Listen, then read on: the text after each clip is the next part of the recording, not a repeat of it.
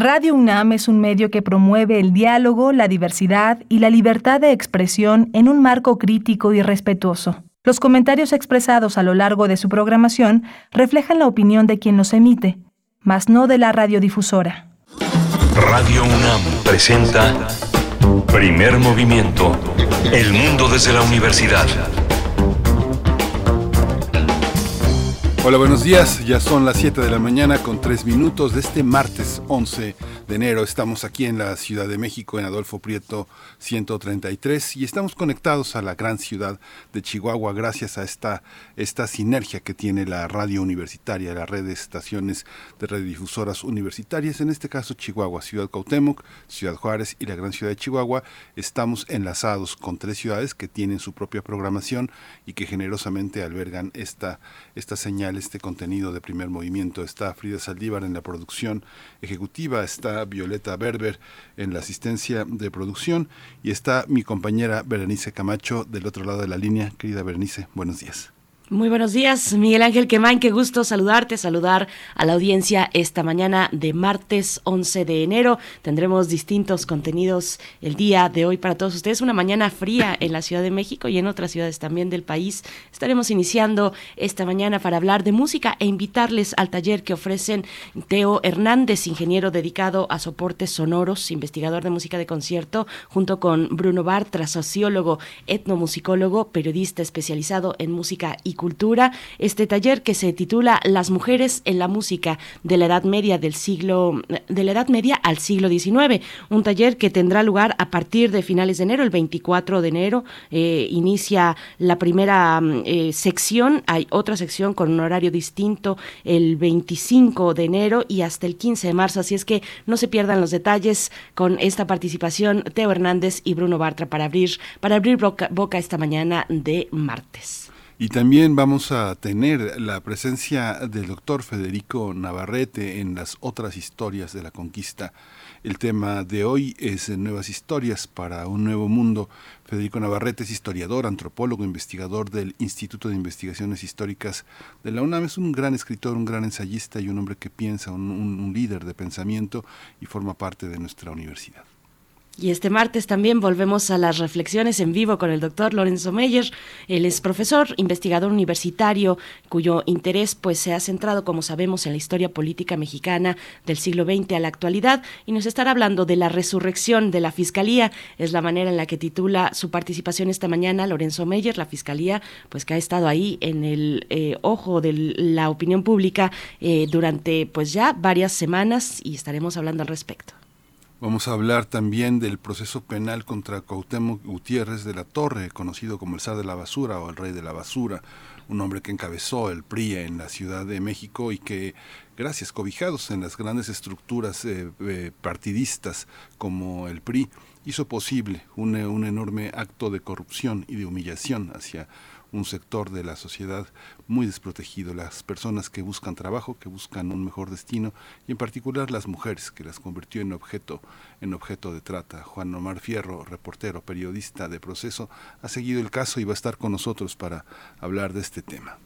Tendremos poesía necesaria esta mañana, yo les compartiré, tendré el gusto de compartir con ustedes poesía y un poco de música cerca de las pasadas las nueve de la mañana, estaremos con la poesía necesaria vamos a tener una mesa del día dedicada a Juan O'Gorman, un hombre que ha pensado en la universidad, ha pensado la arquitectura y ha pensado la plástica y la habitabilidad de los espacios urbanos. Hay una muestra que se llama Juan O'Gorman y su casa cueva, apuntes para una reconstrucción la doctora, la maestra Adriana Sandoval, historiadora de arte dedicada a la investigación y conservación del patrimonio del arquitecto Juan O'Gorman y actual directora de la Fundación Espacio Nancar O'Gorman, va a estar con nosotros. También Dolores Martínez, ella es arquitecta especialista en arquitectura del siglo XX y es eh, directora de arquitectura y conservación del patrimonio artístico de Limba no se, no se lo pierdan, no se pierdan estos contenidos. Hoy martes 11 de enero y también les estamos esperando en redes sociales para que nos envíen sus comentarios, sus saludos y los buenos días. A través de Twitter nos encuentran como arroba Movimiento. En Facebook, primer Movimiento UNAM, nos vamos con nuestro corte informativo sobre COVID-19. COVID-19. Ante la pandemia, Sigamos informados. Radio UNAM. La Secretaría de Salud informó que en las últimas 24 horas se registraron 78 nuevos decesos, por lo que el número de fallecimientos de la enfermedad de la COVID-19 perdón, aumentó a 300.412.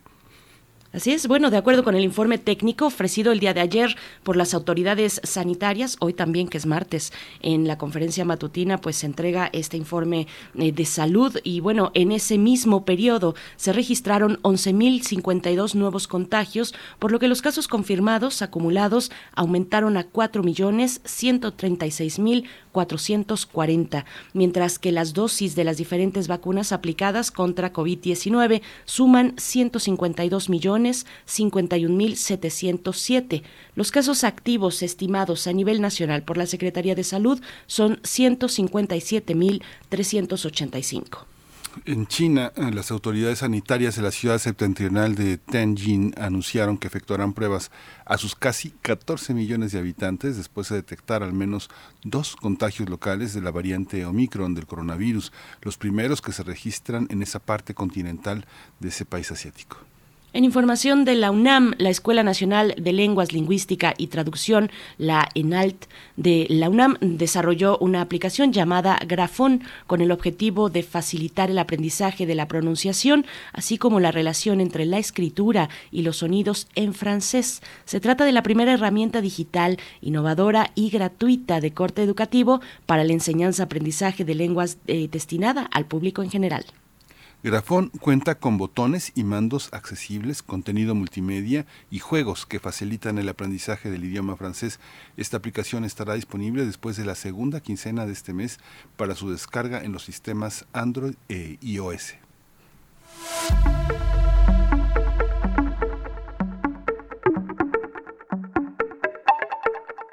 Recomendaciones culturales. Durante el mes de enero, Danza UNAM ofrece clases de pilates y barra al piso para activar nuestro cuerpo e iniciar el día con energía.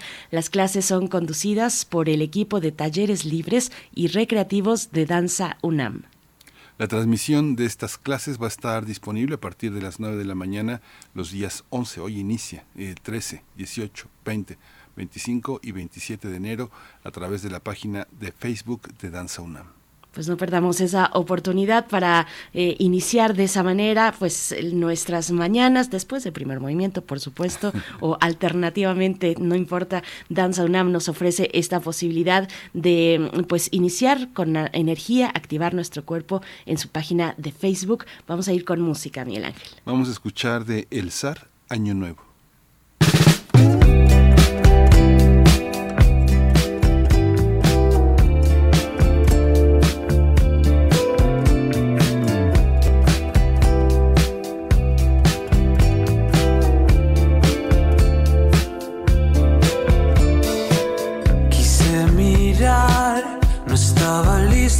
pero cuando ya estás,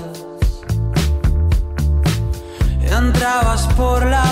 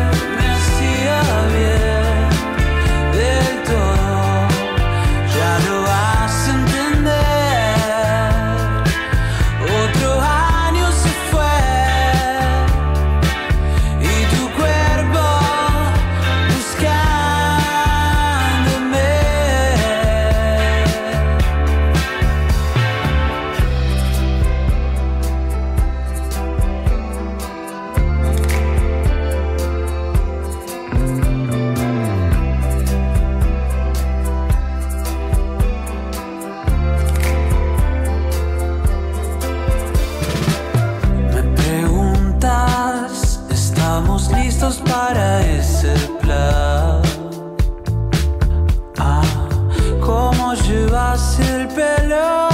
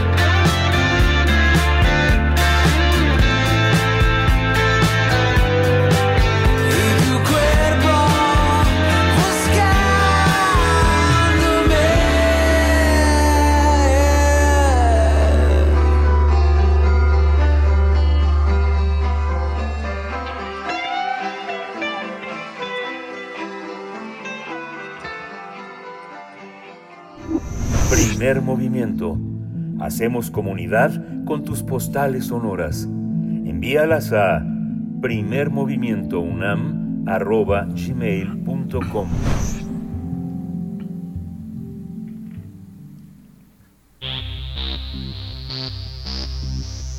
De festivales, ferias y más.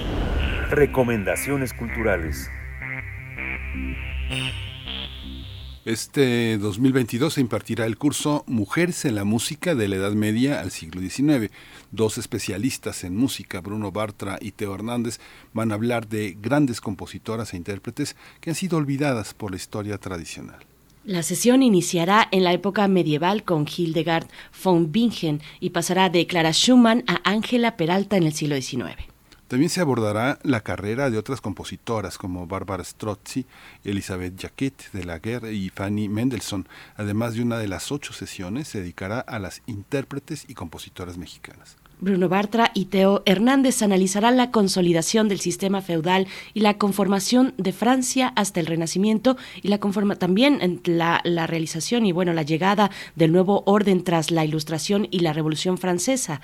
También explorarán la situación y transformación del rol de la mujer en la sociedad, así como los cambios históricos y culturales y su vínculo con la música.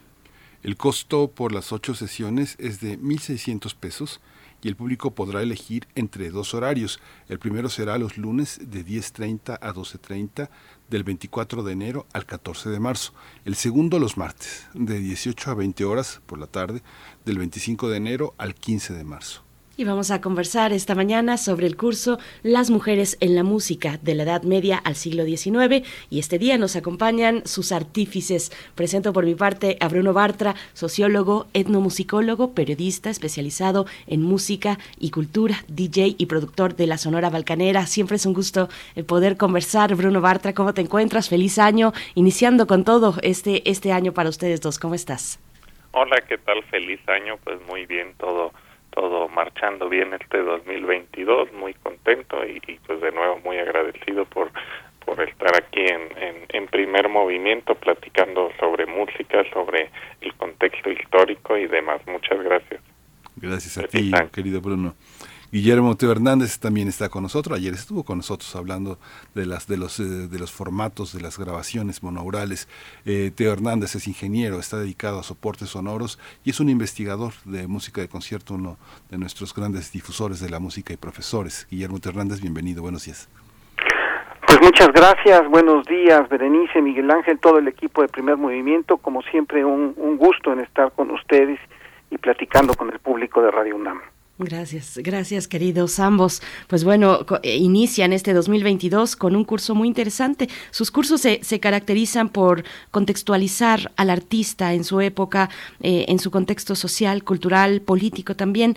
Eh, les pregunto cuáles son los retos, cuáles han sido los retos para retratar, diseñar este contexto cuando hablamos de mujeres en la música. iniciamos contigo, Teo. Sí, gracias Berenice. Pues mira, nosotros como, como, como bien lo dices, hemos tratado en estos cursos de situar a, a los compositores, a, a, los músicos en un contexto histórico para poder entenderlos de una forma un poco más, más este, grande, ¿no? Eh, nos habíamos dado cuenta que, por ejemplo, digamos, hay algunos malos entendidos en cuanto a la interpretación histórica, por ejemplo. Entonces, tratando de aclarar esto en los cursos, cuando hemos hablado sobre Vivaldi, cuando hemos hablado sobre, sobre Beethoven, sobre Mozart, eh, tocamos tangencialmente la obra de algunas mujeres que son muy importantes. Entonces surgió de los mismos alumnos, eh, pues, ahondar sobre estos temas.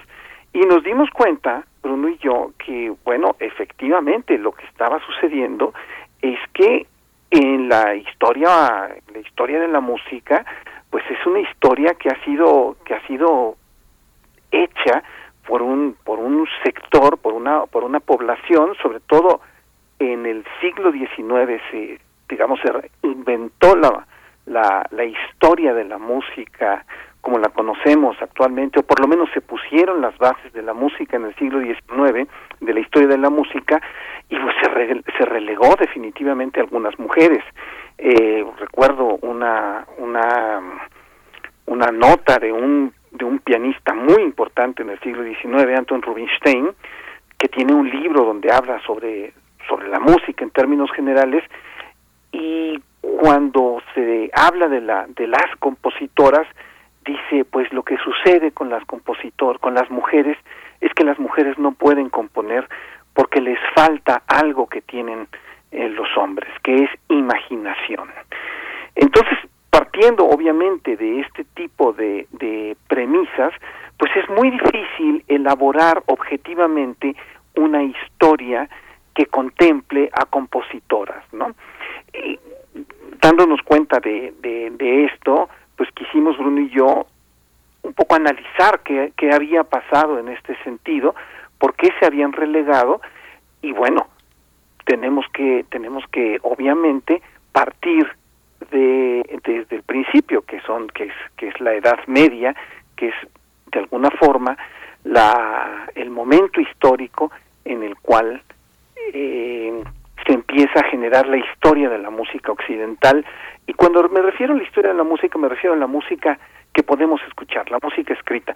Por supuesto que griegos y romanos tienen tienen este tienen música, pero no tenemos partituras de las cuales podamos escuchar esa música, ¿no? Es a partir de la de finales de la Edad Media donde tenemos música para escuchar y también eh, documentos como para poder rastrear por ahí qué qué pasaba, ¿no? Por qué se relegó, se relegó a la mujer. Entonces, bueno, vamos a, tomarla, vamos a, retomar esa historia y pues poner nuestro granito de arena en esta sensibilización acerca de las mujeres compositoras y las mujeres intérpretes también, porque también ese es otro ese es otro punto, digamos, este sensible en el cual muchas veces a la mujer se le relegó también como intérprete.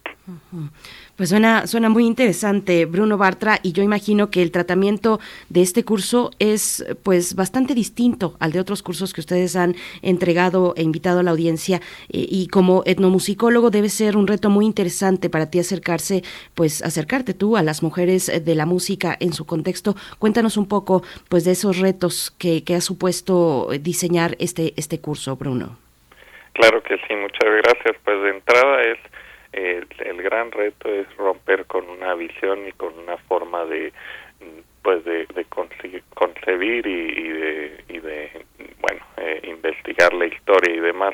Eh, quisiera partir tomando una cita de, de, la introducción de, de, este, de este gran eh, pues de, este, de esta gran investigación de cinco volúmenes sobre la historia de las mujeres que hicieron Michel Perrault y Georges Duby, donde dice, las diosas pueblan el Olimpo de las ciudades ciudadanas.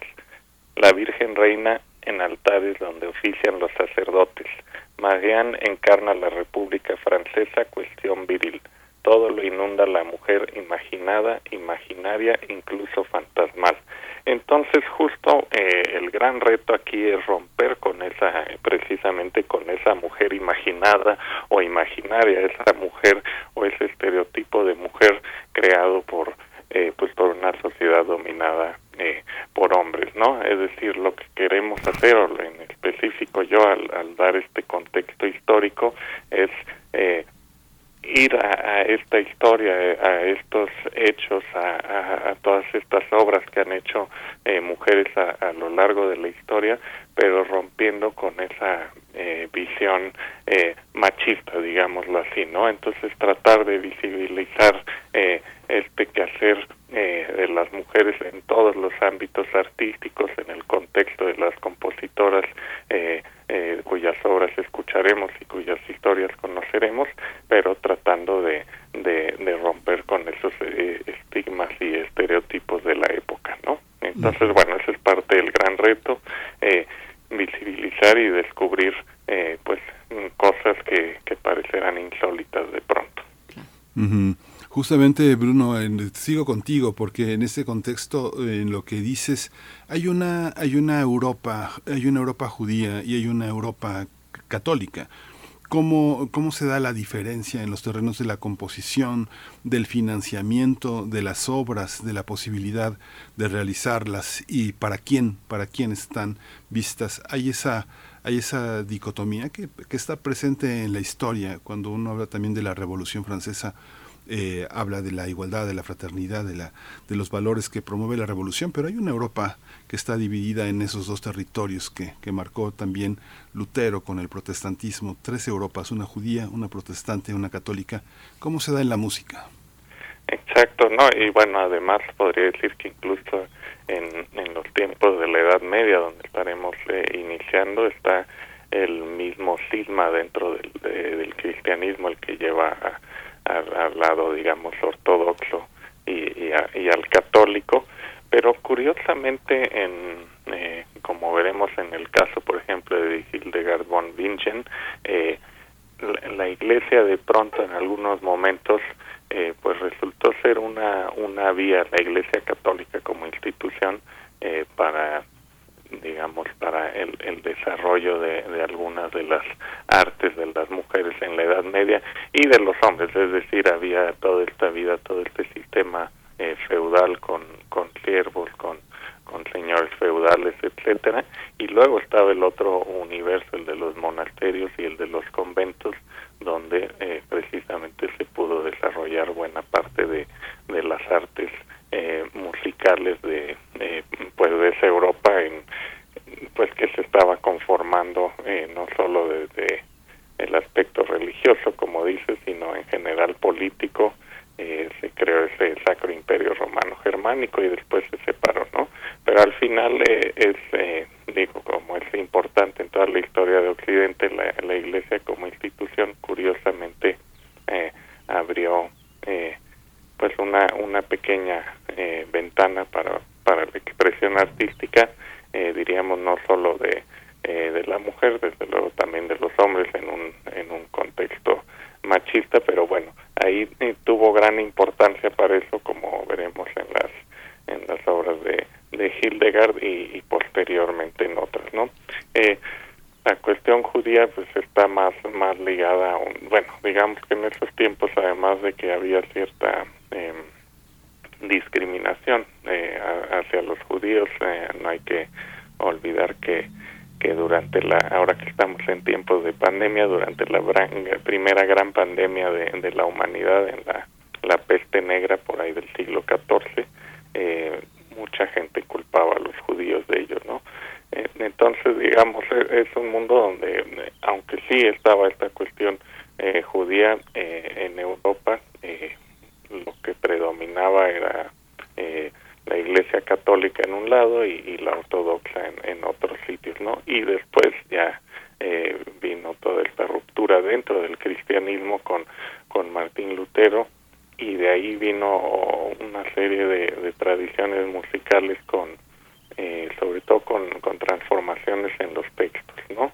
eh, y bueno ya ya irnos a, la revolución francesa y demás y la ilustración creo que en, una siguiente intervención puedo dar más más detalles al respecto no pero bueno lo que sí hay que saber es que desde la edad media y, y bueno incluso antes pero eh, desde entonces y precisamente hasta eh, hasta poco antes de la Revolución Francesa eh, la música está fuertemente ligada a la, liturgia en, en Europa, ¿no? Entonces, bueno, es desde luego algo que tenemos que, que tener muy en cuenta.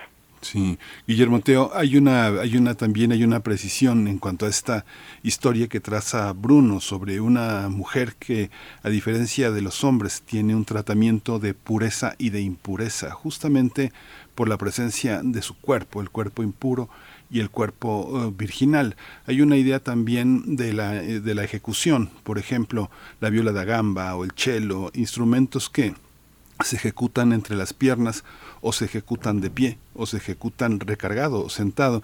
¿Cómo está la, la, relación entre cuerpo y ejecución en el caso de las mujeres?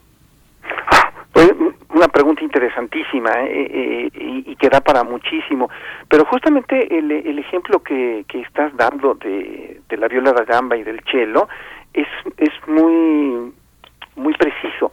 Eh, el cello se ejecuta entre las piernas, entonces no era correcto que una mujer estuviera eh, sujetando un cello o una viola da gamba. Es por esto que no durante muchísimo tiempo no se no era bien visto que las mujeres eh, interpretaran ese tipo de instrumentos. También por esto y, y por, por otros tipos de circunstancias que también vamos a, analizar, hay un, hay un auge del estudio de la música en el siglo XVIII básicamente y muy particularmente en el siglo XIX, donde el instrumento eh, favorito para que las mujeres estudien y literalmente estudien mientras mientras se casan es el piano. Porque el piano permitía eh, bueno pues una una posición del cuerpo correcta para para para para una dama y podía eh, también darle oportunidad para presentarse ante la ante la sociedad no entonces esta relación entre cuerpo y música es muy importante. Eh, podemos verla incluso desde la Edad Media donde bueno, lo que se pretendía era que, se cantara, ¿no? Eh, la voz era lo, era lo principal y las mujeres, bueno, pues cantaban también, ¿no?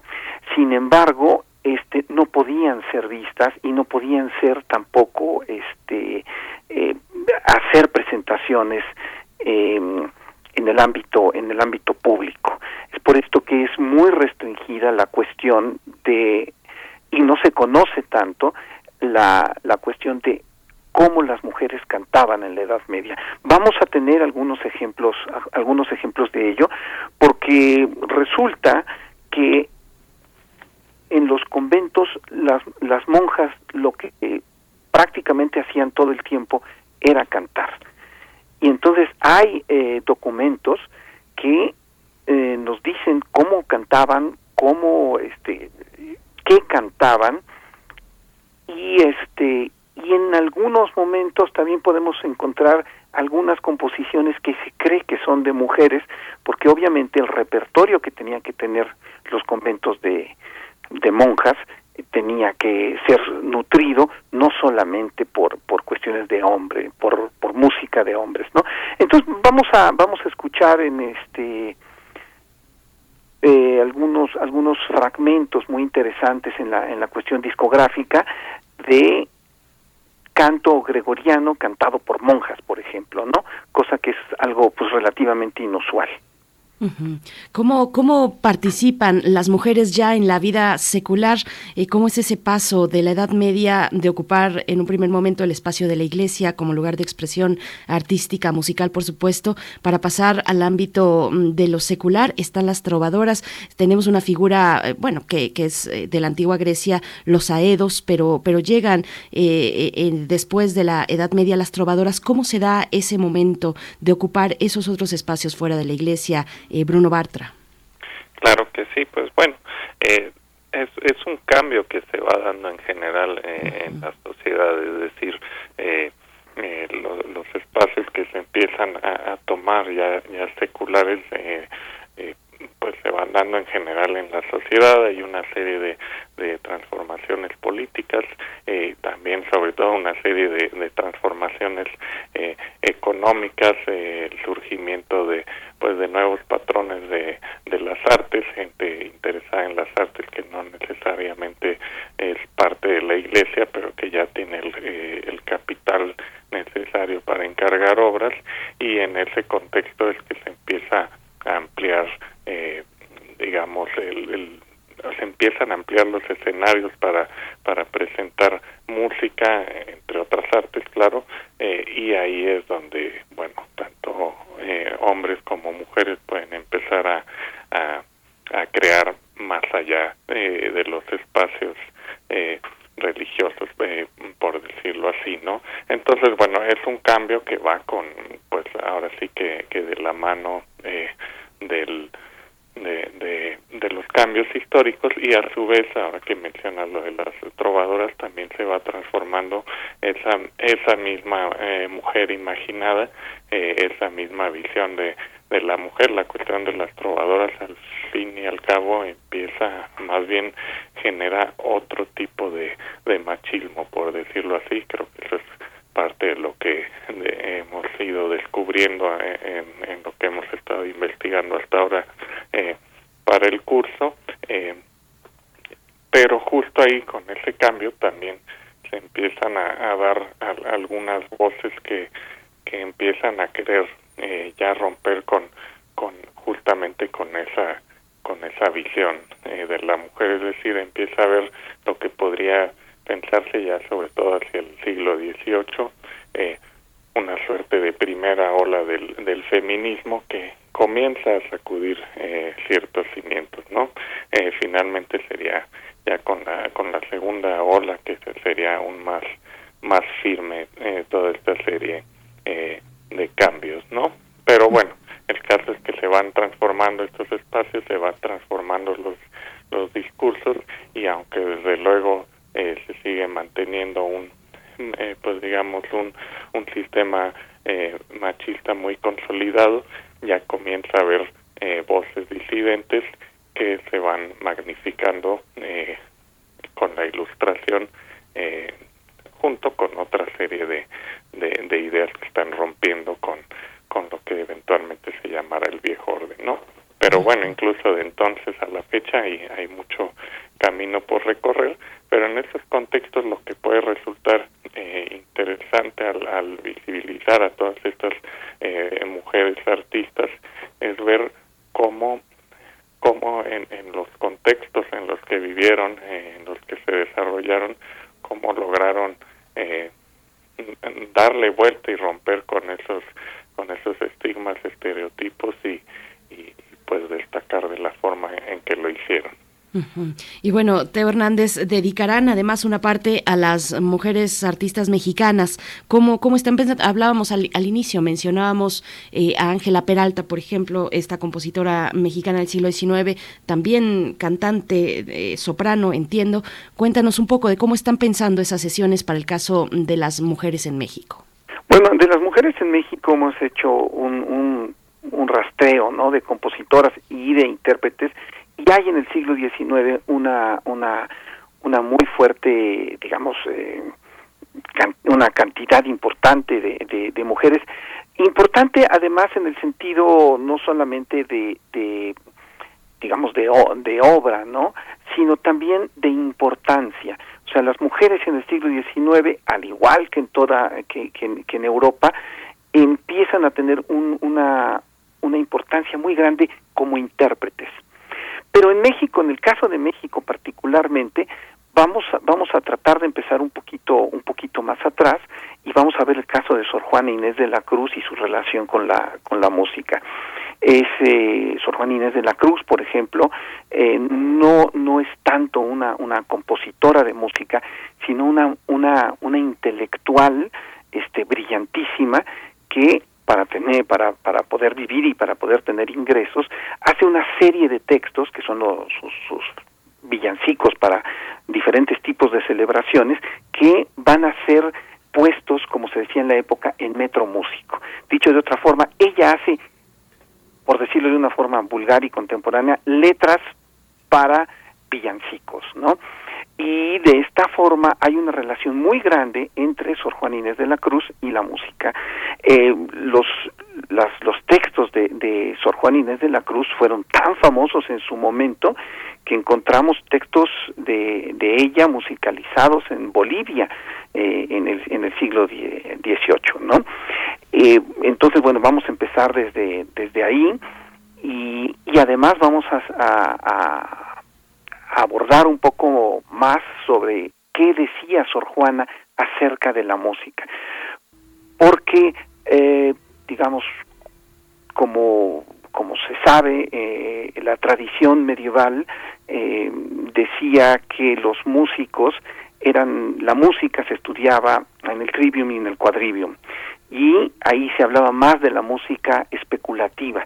Entonces Sor Juana habla un poco, tiene un tratado que se perdió, aparentemente porque ella lo menciona, el famoso caracol, donde habla justamente de la música especulativa. Entonces vamos a hacer esta diferencia entre la música práctica, llamémosla así, la música, la música de los músicos, de los artesanos, como eran considerados originalmente, y la música de los teóricos, ¿no? Y entonces, aparentemente, Sor Juana es una de estas figuras tan importantes que no solamente hace textos para ser musicalizados, sino que habla sobre la música desde un punto de vista desde un punto de vista teórico, lo cual nos vendría a, a, a digamos, a ponerle una estrellita como si le hiciera falta a, una estrellita más a Sor Juana, ¿no? Mm.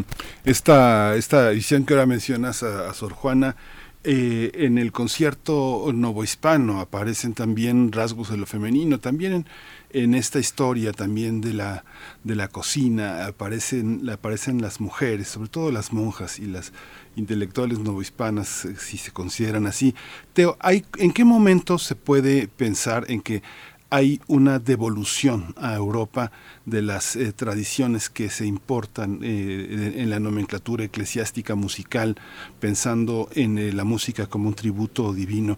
¿En qué momento pensamos en que nos podemos independizar de las ideas europeas? ¿Cuándo empieza a haber una idea una idea propia de nuestra música. ¿Es con Sor Juana o eh, hay una, eh, un momento en el hispano hay otro?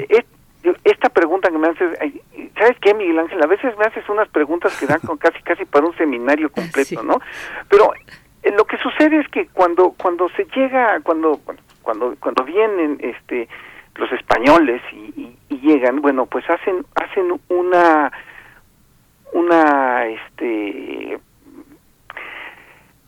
empiezan con, con sus famosas misiones y con la evangelización, ¿no? Y la evangelización, pues, es con música, entre, entre otras cosas. De hecho, una de las, de las eh, factores más fuertes e importantes que, que, que se tienen es justamente el la, la música enseñársela a los a los este a los a la gente a los pueblos a los pueblos nativos no hay en las crónicas está está bastante documentado esto Bernal Díaz del Castillo por ejemplo cuando habla que tenían en determinado momento una cantidad de gente que, que, piden para el coro y se llenan y tienen gente de más, entonces empiezan a tener que, que rechazar y que los y que los indígenas aprenden no solamente el canto llano, sino también el canto de órgano o la polifonía. Entonces, en ese momento podemos ver que pues toda la música que llega es música naturalmente eh, europea, ¿no? Y es lo que nosotros podemos tener documentado.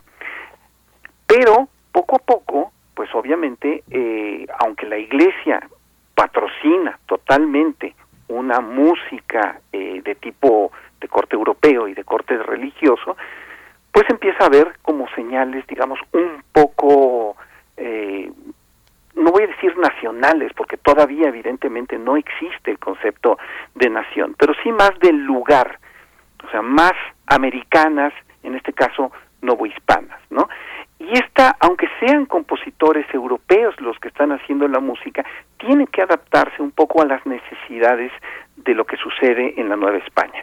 Y ahí tenemos compositores como por ejemplo Gaspar Fernández, que hace una serie de villancicos que pueden en determinado momento considerarse como un poco como diferentes a lo que está sucediendo en España. Claro, si nosotros los, los ponemos eh, juntos algunos villancicos españoles y unos villancicos mm, eh, propiamente no hispanos, mm, vamos a encontrar que a veces no hay tanta la diferencia, pero en la época sí se sentía, sobre todo si nosotros pensamos que hay modas, o sea, la, la moda de, la, de, la, de la música, la viveza de, la música eh, y de la cultura en, en, en general, era sucedía un poco como como ahora, un poco más lento quizá, pero no tan lento como lo pensamos. Entonces, estas estas modas y esta música empieza a tener características que se empiezan a separar de lo español o de lo europeo.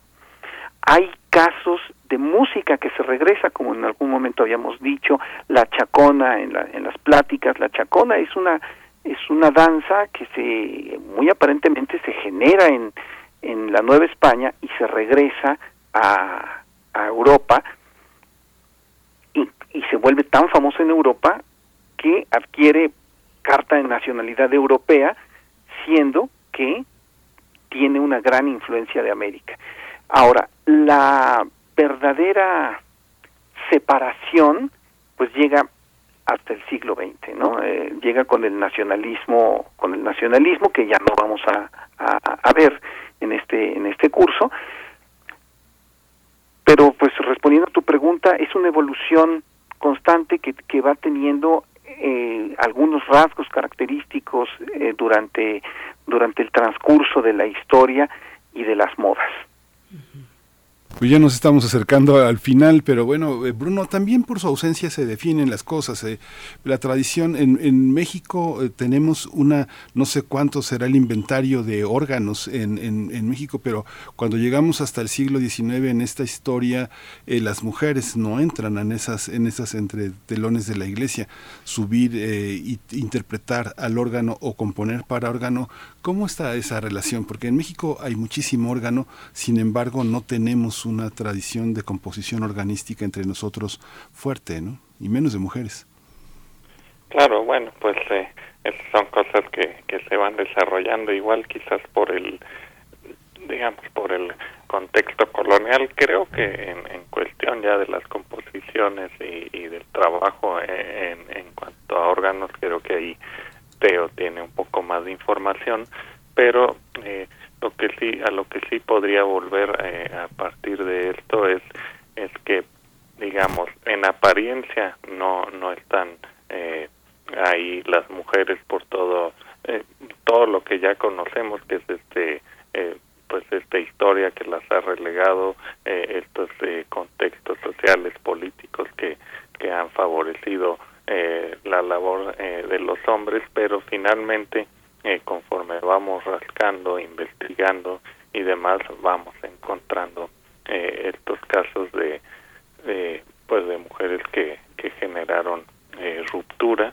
eh, o que lograron dentro de ese sistema que las eh, las invisibilizaba o que las hacía estas eh, mujeres imaginarias hallaron formas de de, salir y, y, destacar, ¿no? Digo, ya mencionó desde luego Teo al, el gran ejemplo eh, en México de Sor Juana, eh, pero sí, digamos, eh, en la tradición de los órganos y demás, creo que es algo que, que aún tenemos que explorarle más, ¿no? Pero bueno, eh, la cosa es que en general eh, en el curso es, es por un lado eh, visibilizar, obviamente partiendo de, de lo que ya todos sabemos que ha sucedido, que es eh, cuántas mujeres eh, brillantes eh, fueron eh, apagadas por estos sistemas, pero también encontrar a todas eh, estas mujeres que lograron sortear eh, estos contextos y destacar y que por el- los mismos sistemas machistas han tratado de ser olvidadas, pero que las podemos hallar gracias a que hicieron, pues lograron sortearlo, ¿no? Y eso es lo que visibilizaremos, ¿no? No se puede cambiar la historia en el sentido de, tantas, tantos enormes talentos que, quizás fueron apagados por ello, pero sí podemos eh, ir y, encontrar aquellos que, que lograron sortear eh, su situación y que después fueron un poco olvidados, pero que no por ello dejan de ser tan brillantes como otras de las grandes eh, mentes de su de, de sus tiempos, ¿no? Claro. Claro, pues Bruno y Teo, que sirva esta charla pa- de muestra para eh, disfrutar y aprender lo que podremos hacer en este curso, Las Mujeres en la Música de la Edad Media al siglo XIX. Hay dos horarios, los lunes por la mañana de 10.30 a 12.30 a partir del 24 de enero y hasta el 14 de marzo, los martes por la tarde de las 6 a las 8 de la noche, eh, del 25 de enero al 15 de marzo. Son ocho sesiones que tienen un costo de 1.600 pesos, las ocho sesiones, y los detalles y mayor información podrán encontrarla si escriben al correo electrónico más allá de la música 2020 2021 arroba gmail.com o por mensaje en su cuenta de Facebook más allá de la música 2021. Como siempre les agradecemos esta participación y nos da mucho gusto iniciar así con ustedes el año. Bruno Bartra, Teo Hernández, muchas gracias. Muchísimas gracias, eh, Berenice, Miguel Ángel, a eh, todos los escuchas de primer movimiento. Es un placer, como siempre, estar por acá. Gracias. Berenice, Miguel Ángel, este, todo el equipo de Primer Movimiento y los escuchas de Primer Movimiento, muchísimas gracias y este, como siempre, pues seguiremos colaborando con ustedes y les agradecemos este apoyo que siempre nos brindan. Muchas gracias. Lo mejor para ustedes en este año. Teo Hernández, Bruno Bartra. Nosotros vamos a ir directamente para hablar de historia, para hablar ya con nuestro querido Federico Navarrete. Así es que vámonos para allá. Otras historias de la conquista. Primer movimiento. Hacemos comunidad con tus postales sonoras. Envíalas a primermovimientounam.gmail.com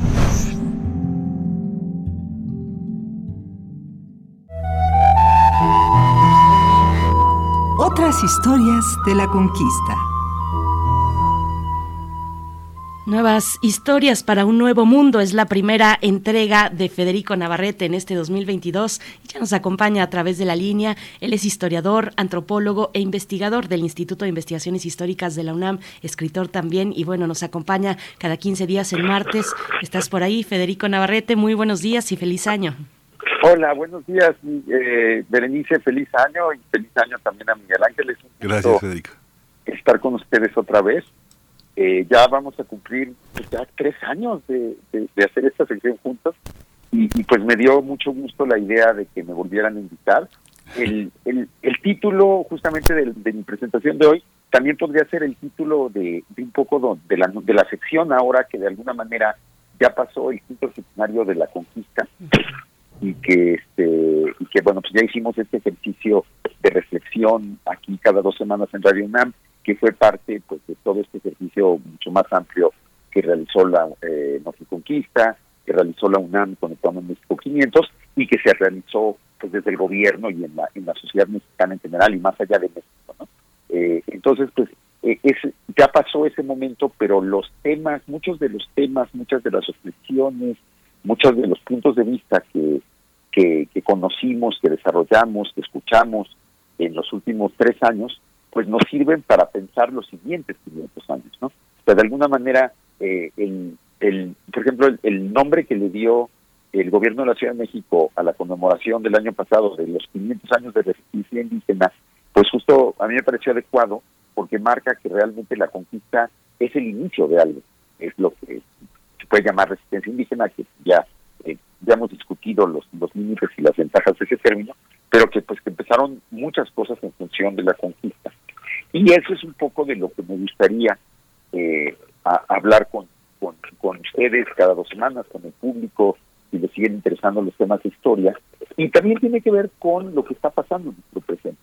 Eh, pues vivimos un, un aniversario de la conquista que fue muy intenso, no solo porque hubo polémica, porque hubo pleitos en los medios, porque el presidente y los presidentes y los políticos de, eh, lo, lo utilizaron, lo llevaron agua para su molino y lo utilizaron para sus fines políticos, sino también porque estuvo marcado por, por un fenómeno muy, muy parecido, ¿no? Ya lo habíamos hablado.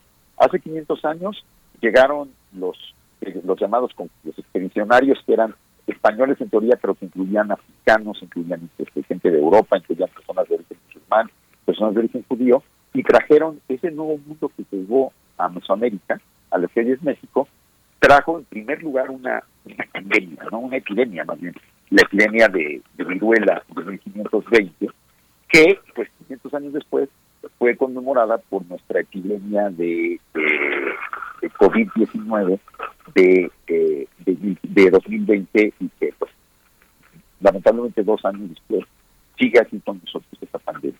Entonces, eh, digamos que eh, esa esa disrupción que se vivió hace 500 años, desde luego nos fue mucho más grave y provocó mucho más muerte que esta pandemia, pero por otro lado nos permite a nosotros desde nuestra disrupción por la pandemia, desde la manera en que la pandemia ha venido a dislocar nuestra vida cotidiana, muchas de nuestras eh, formas de orientación social, eh, seguramente va a tener consecuencias en nuestras familias, en nuestras personas, eh, estos meses de encierro, pero que para muchas y muchos también fueron meses de liberación de situaciones que, no necesariamente les gustaban.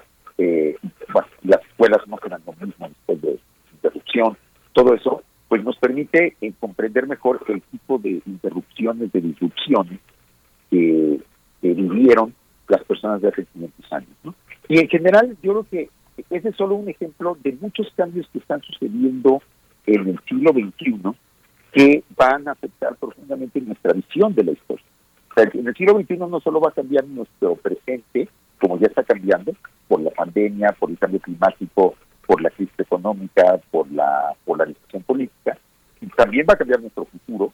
Pues, de hecho, pues, nuestro futuro está realmente en entredicho justamente por el calentamiento global y por sus posibles impactos en las próximas este, décadas, pero también va a cambiar nuestro pasado, porque esa, esas personas que vamos a vivir estos cambios en los próximos años, eh, el- pues vamos a ver de una manera muy diferente y a una luz muy distinta eh, del pasado, ¿no? Yo creo que, por ejemplo, simple y sencillamente, eh, en el siglo XXI que vamos a enfrentar con que la industrialización acelerada y desmedida y la productivi- el productivismo capitalista están, en- están realmente destruyendo el funcionamiento mismo del sistema planetario eh, que sostiene la vida, eh, pues va a ser difícil creer en esas narrativas de progreso que hasta que de hecho que mucha gente sigue repitiendo ahora y diciendo que el progreso, que la tecnología y que la ciencia y que la producción es lo que nos van a salvar, entonces es mucho más difícil de creerlo cuando vemos que eso está destruyendo el mundo y, y- y vamos a ver con mucho más escepticismo la manera en que, se, en, que en el siglo XX o en el siglo XIX se destruyeron mundos, se impusieron de formas de vida, se despojó a comunidades, se destruyeron ecosistemas a nombre de ese supuesto progreso que finalmente no cumplió, no cumplió casi ninguna de sus promesas y que más bien nos llevó a una destrucción más generalizada. Entonces, pues eso, digamos que nuestra situación del siglo XXI va a cuestionar nuestra visión de lo que había sido el progreso de la humanidad, entre comillas, hasta, hasta hoy, sin duda. Y podríamos elegir muchos otros ejemplos, ¿no? De, de cosas, de situaciones que están cambiando hoy que nos dan una nueva perspectiva del pasado. Yo pienso, por ejemplo, en los temas de género. Claramente los movimientos feministas, los movimientos sexual han puesto en el centro del escenario a actrices eh, y actores eh, que, que normalmente habían sido ignorados por la historia. La historia había sido generalmente una historia, como dicen en inglés, history, historia de ellos, de, de él, y no una her no una historia de ellas, de, las mujeres. Y entonces, obviamente, desde la perspectiva de la visión de género y de la crítica de género del siglo XXI, pues también vemos nuestra historia de manera muy distinta, ¿no? Eh, en la conquista, por ejemplo, por dar un ejemplo, pues toda la revalorización que ha tenido la figura de Malinche eh, en estos últimos años ha sido justamente desde una perspectiva, si no feminista, al menos en muchos casos sí, pero en, otros de historia de las mujeres, de crítica del patriarcalismo era el que había exaltado previamente el papel de Hernán Cortés y de Moctezuma. Entonces también esos cambios en nuestra visión del género, en nuestras identidades de género, en nuestras maneras de ser mujeres, de ser hombres, de ser eh, ni mujeres ni hombres, pues van a hacer que veamos el pasado de una manera diferente y que cuestionemos todo el, entramado patriarcal y machista que hay detrás de muchas de nuestras narrativas históricas tradicionales, ¿no? Empezando con la de los héroes de la patria, nada más por decir la más obvia y la más fácil de descifrar. Entonces, pues mi, idea, y espero que, les interese a ustedes y a, y a los oyentes, desde luego, es pues cada dos semanas discutir algunas de estas nuevas perspectivas, de estas nuevas formas de ver el presente y el pasado, y, ir pensando un poco cómo construir la nueva historia de México y la nueva historia de la de, de, los pueblos de, América y del mundo que necesitamos hacer para el nuevo mundo en que estamos viviendo en el siglo XXI. Pues Federico, claro, claro que sí, tú eres el maestro y seguimos el camino que marcas, que es un camino crítico, muy fuerte, este, este, hay una manera de pensar que que deshace, que desmaterializa muchas cosas que son totalmente pétreas eh, y tienen intereses, muchos conflictos de intereses. Así que bueno, vamos a estar escuchándote con fidelidad y atención. Muchas gracias, Federico. Pues será un gusto. Gracias. Pues nos despedimos de la Radio Universidad de Chihuahua. Nos escuchamos mañana de 7 a 8 de la mañana, de 6 a 7 en el horario local. Volvemos en unos minutos. Quédese aquí en Radio NAM en primer movimiento. Síguenos en redes sociales. Encuéntranos en Facebook como Primer Movimiento y en Twitter como arroba PMovimiento. Hagamos comunidad.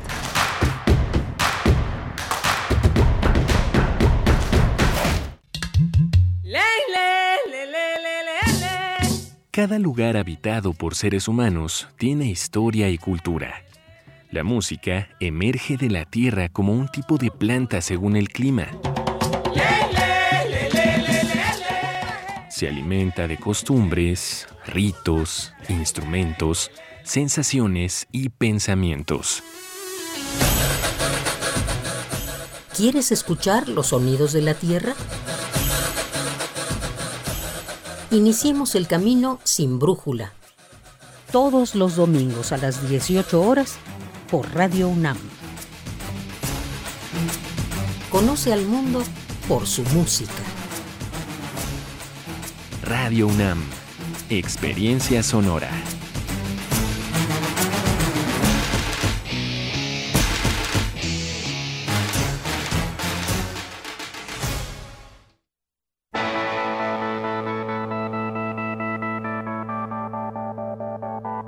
La imaginación al poder.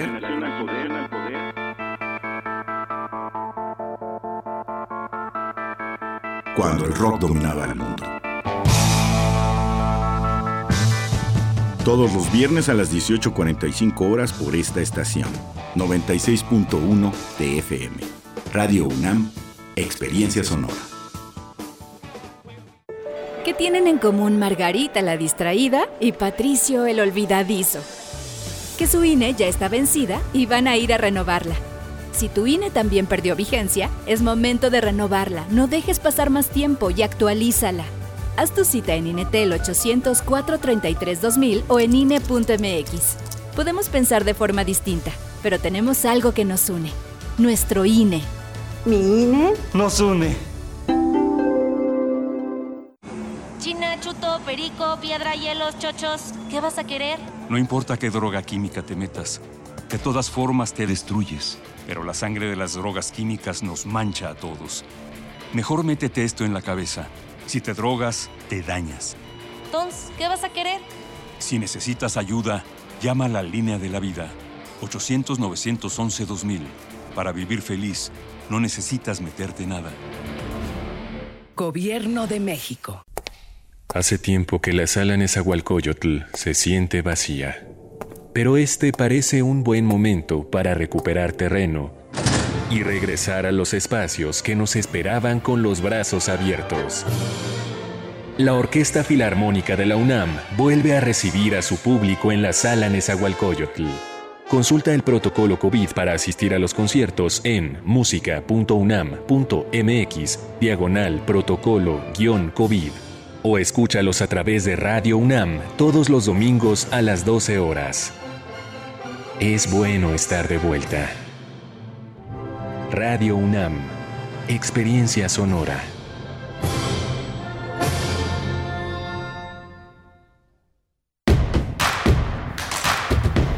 Encuentra la música de primer movimiento día a día en el Spotify de Radio UNAM y agréganos a tus favoritos.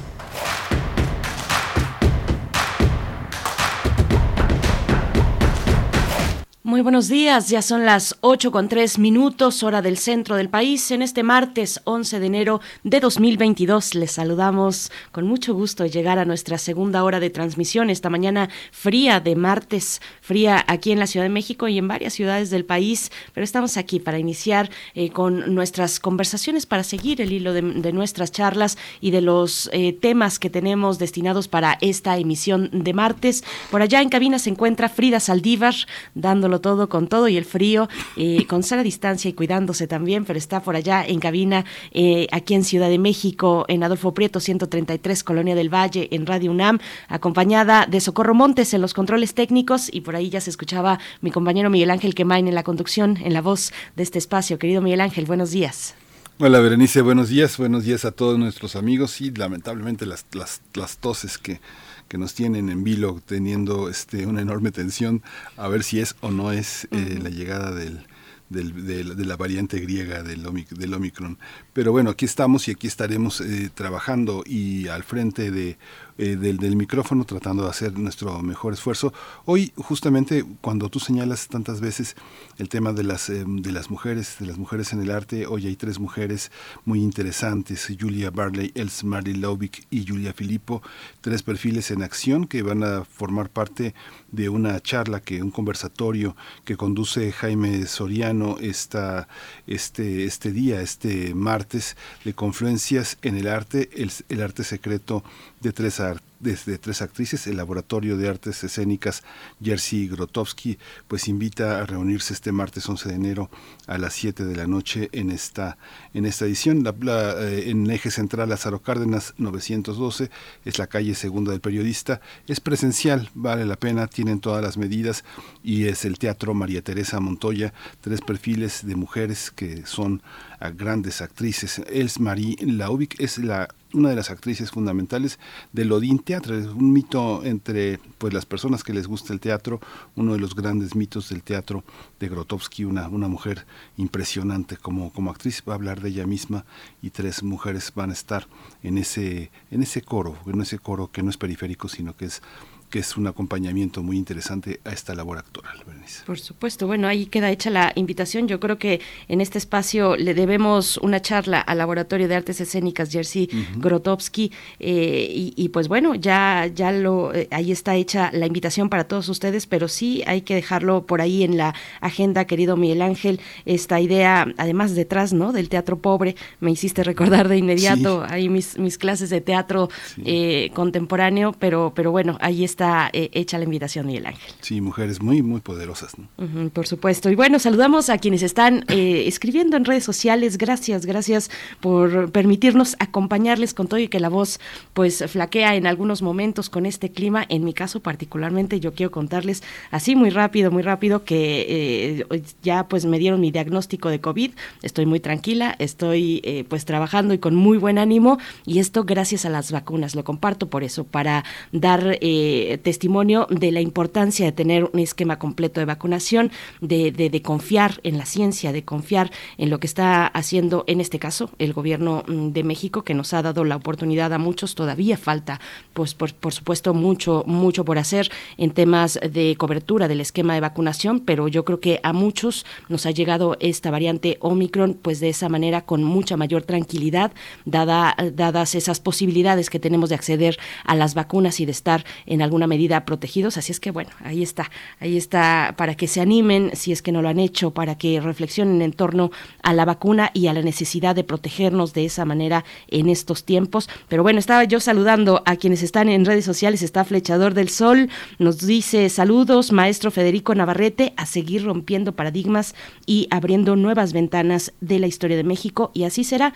para este año 2022. Sí, ya llevamos un, un buen tramo recorrido en torno a los 500 años del proceso de conquista de México Tenochtitlan y, y pues ha sido Federico Navarrete uno de los artífices de este de pues de esta conmemoración de esta serie de reflexiones junto con un grupo de investigadores e investigadoras pues que, que, que forman parte de ese equipo que en su momento pues estuvieron mm, poniendo todo su esfuerzo y su esmero en, en el portal de Noti Conquista y en otros también en otros aspectos. Así es que bueno eh, ahí están los saludos para Federico Navarrete Armando Cruz nos preguntaba sobre los villancicos de Sor Juana Inés de la Cruz. Bueno estaría muy bien también acercarse por supuesto a este curso de Bruno Bartra y Teo Hernández las mujeres en la música de la Edad Media al siglo XXI pero se pueden encontrar no tengo yo el dato exacto pero estos villancicos están accesibles en eh, pues en papel por supuesto eh, en, algunas de las antologías de Sor Juana Inés de la Cruz. Yo me voy a poner a buscar para traerte el dato Armando Cruz. Y bueno gracias gracias eh, por seguir escribiendo Edgar Benet está por acá está María también que nos dice María X017 en Twitter, así se llama en Twitter. Hagamos comunidad. Alfonso de Alba Arcos también, que nos comparte eh, por acá una postalita en Twitter. Bueno, gracias, gracias por su escucha. Y nos vamos a ir pues con nuestros contenidos de esta hora, Miguel Ángel, que viene muy interesante.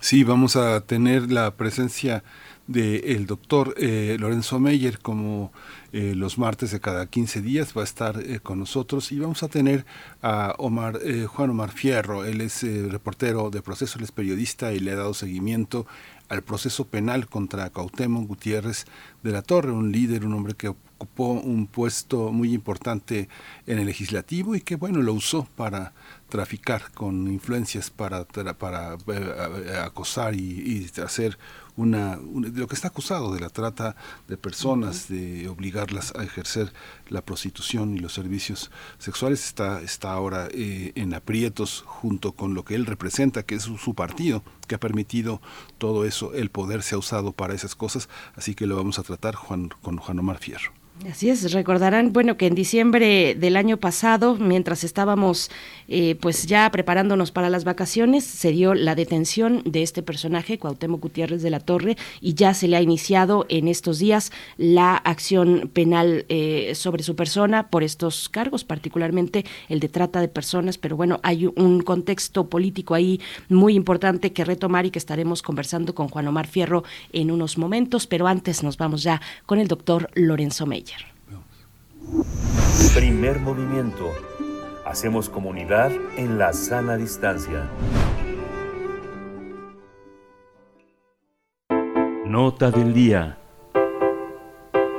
Pues es un gusto de verdad contar eh, con la presencia del doctor Lorenzo Meyer para iniciar este 2022 en su primera entrega en vivo eh, en este día martes y le saludamos con gusto, saludamos con gusto al doctor Lorenzo Meyer, profesor investigador universitario cuyo interés se ha centrado en la historia política mexicana del siglo XX a la actualidad para hablar de la resurrección de la Fiscalía, la Fiscalía que está pues en el centro, ya lleva un rato en el centro de la opinión pública. Querido doctor Lorenzo Meyer, buenos días, feliz año y un gusto estar compartiendo contigo esta mañana. Igualmente, Berenice, eh, buenos días.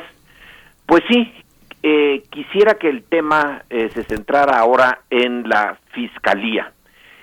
Bueno, es uno de los órganos que en una democracia funcional es bastante importante.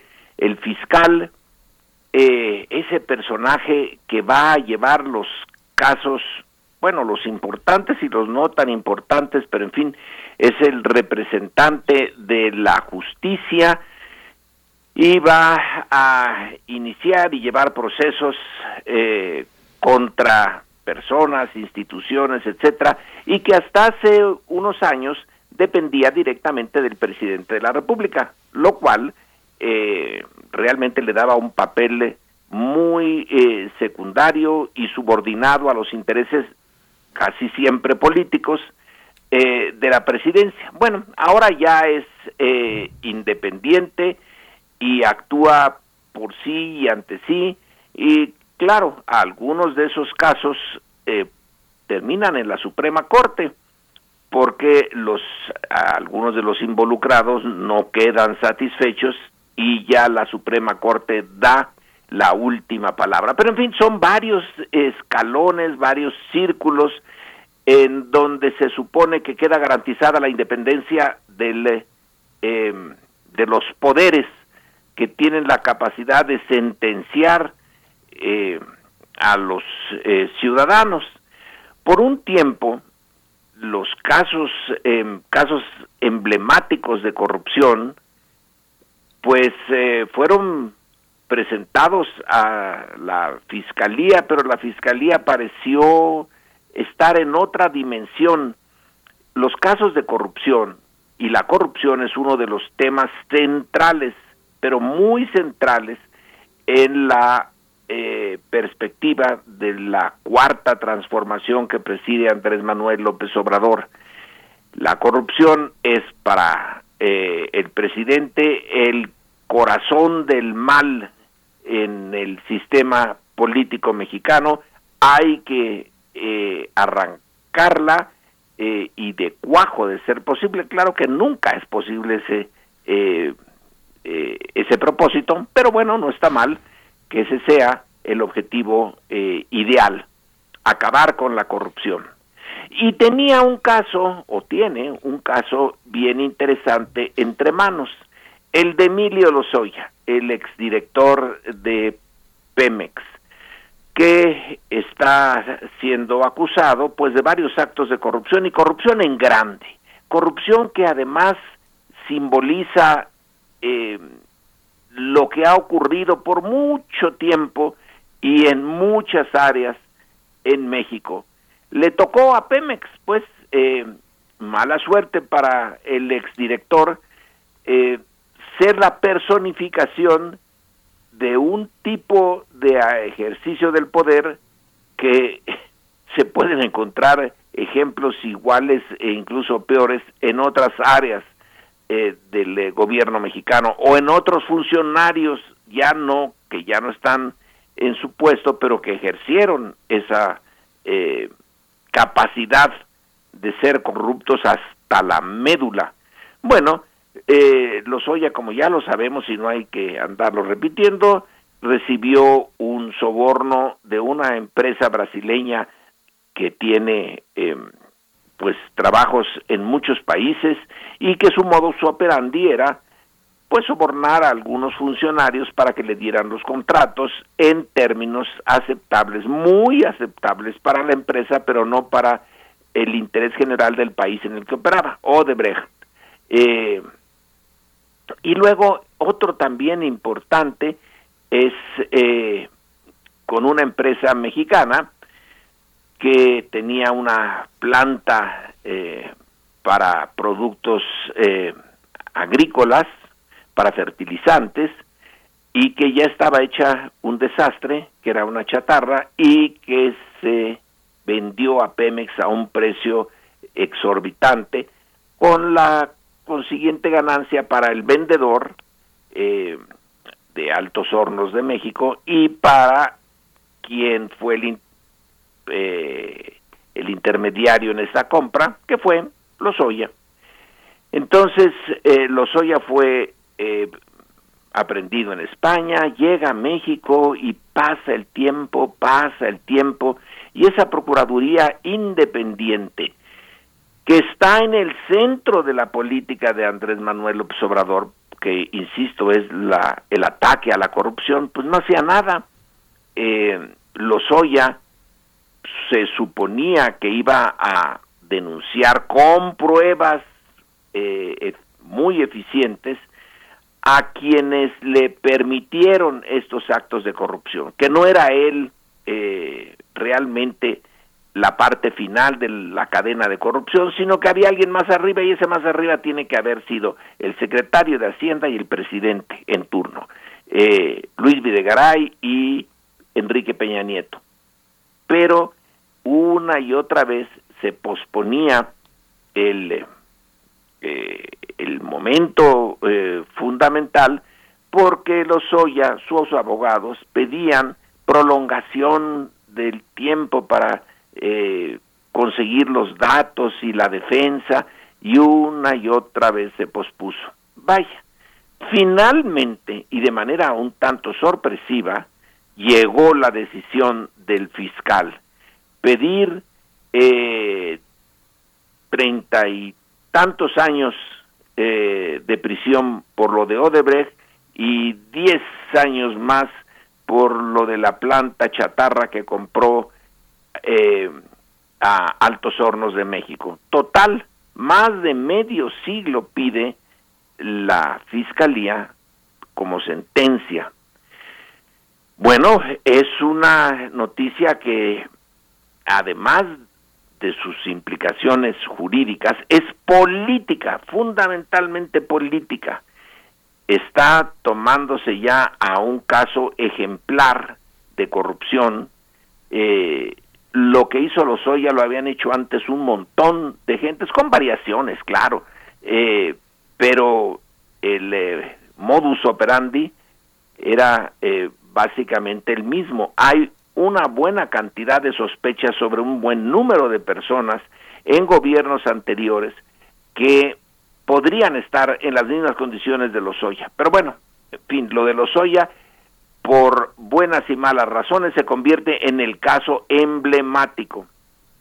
Y la eh, dureza eh, sorprende un poco porque se había prolongado mucho la estancia de Emilio Lozoya en su casa, en vez de estar en la cárcel, con eh, la esperanza de que presentara las eh, acusaciones o las pruebas de que él no se mandaba solo, que era parte de una cadena.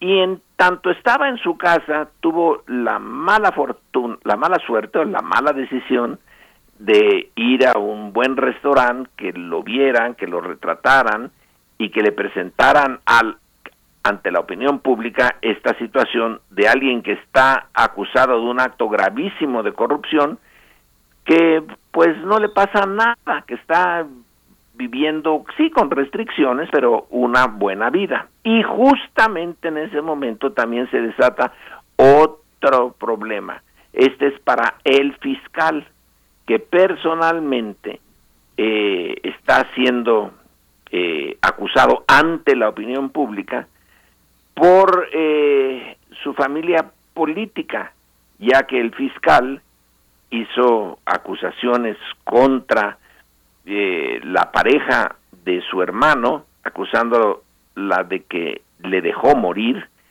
y logró que se metiera a la cárcel a varias personas de su familia política. Pero ahora que eh, hay una realmente una diversidad de fuentes de información y de libertad de prensa, pues eh, se ataca a Gertz no solamente por el caso de su familia política, porque eh, se defienden en la prensa los la familia política del fiscal, sino porque también se le presenta al fiscal como una persona un tanto extraña que ha comprado hasta un centenar de coches eh, pues por una manía de bueno un gusto por eh, autos raros antiguos etcétera y que tiene varias eh, propiedades y que ha hecho transferencias de dineros en cantidades altas eh, y sospechosas. Entonces el encargado de eh, la justicia, de iniciar los procesos contra los corruptos, es de manera eh, indirecta, no exactamente legal, pero ante la opinión pública es acusado de lo mismo, de corrupción. Así que el caso Lozoya y el encargado de la acusación, el fiscal, pues están involucrados en un en una madeja eh, de acusaciones que hace necesario, pero urgente, que se clarifique qué diablos es lo que eh, está pasando, que la opinión pública mexicana quede más o menos satisfecha, que tenga claridad sobre la acusación contra Lozoya, por qué se tardó tanto, tanto tiempo eh, la fiscalía, porque esa justicia lenta hace sospechar eh, lo peor. Bueno, vino ya el cargo y vino la acusación y más de medio siglo se pide contra Lozoya. Ahora, hay que ver si está bien fundada la acusación, porque no sería la primera vez que en México se hacen este tipo de maniobras, una acusación dura, pero mal hecha. Y entonces eso da pie a que se deseche la acusación y que el acusado pueda salir libre. Entonces tenemos todavía que ver por dónde va a ir la acusación y si otras instancias mantienen eh, la sentencia de más de medio siglo de cárcel. Pero también y a la vez es necesario que quede claro que el fiscal está libre de sospechas, porque no se puede seguir funcionando con una fiscalía en donde el personaje principal está siendo acusado, como pasó ayer eh, públicamente en la Ibero, cuando se le presentó a gritos al eh, presidente de la Suprema Corte el eh, caso de Gertz Manero exigiéndole justicia, que la Suprema Corte tome ese caso y que haga justicia. Bueno, ese tipo de escándalos no deben, no deben nunca de estallar en una Procuraduría eh, que quiere tener la confianza de la sociedad. Entonces sería bueno, a lo mejor eh, el fiscal puede hacer, eh, dar la explicación sobre sus autos, sus casas, sus dineros y a la vez sostener que la familiares de eh, su hermano, de su familia política, realmente cometieron un, un delito al dejarlo pues eh, sin la atención necesaria y morir. Pero debe de quedar claro, claro, porque ya eh, cargamos mucho en nuestra historia de casos de corrupción que finalmente no se resolvieron y que se han ido acumulando en la memoria histórica mexicana para hacerla para que aparezca como sospechosa toda la maquinaria de eh, justicia formal en México y que siempre se diga que los resultados oficiales no corresponden al espíritu de la justicia. Así que este es un caso interesante porque no puede uno eh, desligar la velocidad que de repente, con que de repente arrancó la fiscalía, con estas acusaciones hechas contra la fiscalía. Así que eh, la situación es compleja, pero pudiera permitir, pudiera permitir la airear todo esto y salir con algo eh, interesante y un avance para la justicia mexicana. Pero antes hay que dejar todo clarísimo, clarísimo. Eh, la acusación contra Lozoya debe estar muy bien hecha y el fiscal debe de alejar toda sospecha sobre su persona para que pueda funcionar como teóricamente debería hacerlo eh, en una situación donde se quiere que México entre en una etapa muy distinta de eh, su justicia, de su maquinaria de justicia. Bueno, eh, está, eh, es interesante el caso y vamos a ver cómo se desarrolla. Ojalá se desarrolle satisfactoriamente. Eso, Lorenzo Meyer, pues sí, es un tema, un tema, eh, pero un tema con salidas, como lo planteas, es un tema que tiene la posibilidad de revisarse y de tener una salida eh, verdaderamente digna para la, para la Fiscalía, que más allá de Gertz Manero es una institución que tenemos que, que contribuir a preservar y a tenerla como uno de los miradores fundamentales de la justicia en México. Muchas gracias Casi por esto. tenemos eh, no que preservar, sino que hacer porque está eh, la, historia de la justicia en México está tan mal que este eh, hay que rehacerla. El presidente ha dicho tengo em, eh, plena confianza en el fiscal, pero eso no basta. El que la tenga, bueno, pues es un indicador político bien interesante, pero que quede claro que esto del hermano y de eh, las eh, propiedades del fiscal que sea aclarado y tenemos derecho a pedir esa clarificación entre otras cosas por la historia que hemos tenido en torno a la mala impartición de la justicia en México.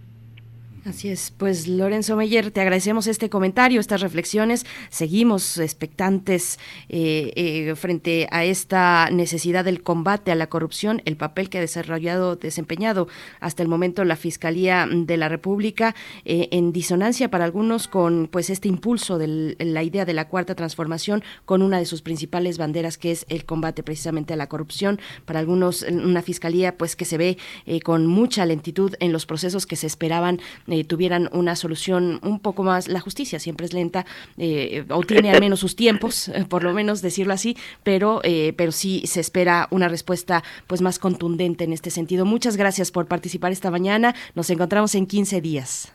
Buenos días y hasta dentro de dos semanas. Que la pasen bien. Hasta luego, Lorenzo. Gracias, hasta pronto, Lorenzo Meyer.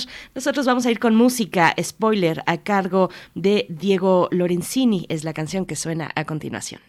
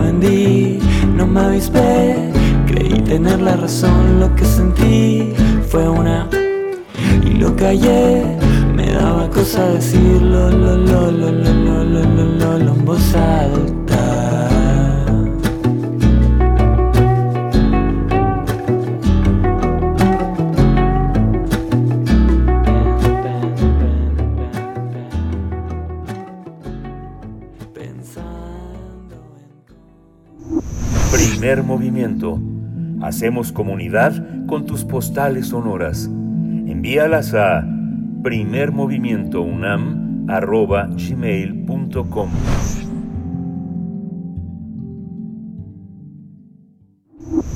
Primer movimiento. Hacemos comunidad en la sana distancia.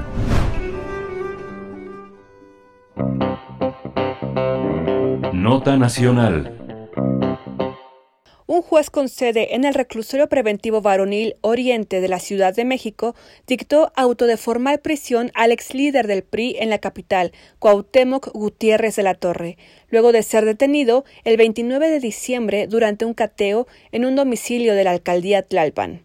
El también conocido Rey de la Basura es acusado de los delitos de tentativa de trata de personas, en las modalidades de explotación sexual agravada, publicidad engañosa y asociación delictuosa. Gutiérrez de la Torre fue detenido en la casa de su madre, ubicada en la zona centro de Tlalpan, tras estar prófugo por casi nueve meses luego de un fallido operativo para ejecutar la orden de aprehensión que había girado en su contra una jueza en materia penal.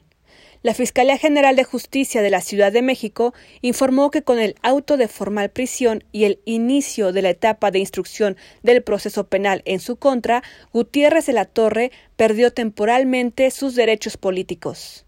La indagatoria contra Gutiérrez de la Torre se inició en mayo de 2014, luego de que la Unidad de Investigaciones Especializadas de MBS presentara el reportaje Red de Prostitución en el PRI-DF. Este trabajo periodístico acreditó que las mujeres que acudían a solicitar trabajo a ese partido político para ocupar puestos de edecanes, recepcionistas o secretarias, posteriormente eran coaccionadas para prestar servicios sexuales al entonces líder del PRI capitalino. Tendremos una conversación sobre el proceso penal contra el ex líder del PRI DF por los delitos de trata de personas y asociación delictuosa. Este día nos acompaña Juan Omar Fierro, reportero de Proceso. Bienvenido. Gracias, Juan Omar Fierro, por estar esta mañana con nosotros en primer movimiento. Muchísimas gracias por esta participación. Y bueno, se emprende acción penal sobre este personaje eh, sombrío de la política capitalina. Te pediría, para iniciar, darnos un poco de contexto para la audiencia de esa historia que se develó desde el periodismo, primero con Reforma en 2003, si no estoy equivocada, en ese año 2003, y luego ya con Carmen Aristegui en 2013 y 2014. Gracias por estar aquí, Juan Omar Fierro. Se publica este reportaje que en su momento llamamos red de prostitución en el PRIDF y que más bien era una red de explotación sexual. Y es que, gracias a testimonios de tres chicas eh, eh, que se acercaron a la unidad de investigación, eh, logramos conocer justamente este modus operandi, ¿no? Que era, ellas encontraban un aviso en el diario o, el Universal, en el aviso oportuno, diciendo que podían ser contratadas como decanes, hostes, recepcionistas en el PRI capitalino, que era una agencia de gobierno de se estableció, eh, hicieron la cita por teléfono, acudieron y cuando acudieron pues ya eh, les pidieron llevar dos mudas de ropa, una digamos eh, normal y una un poco más, eh, no sé cómo decirlo, pero pues faldas cortas, este, eh, blues con escote, ¿no? Por, para la labor supuestamente de hostes.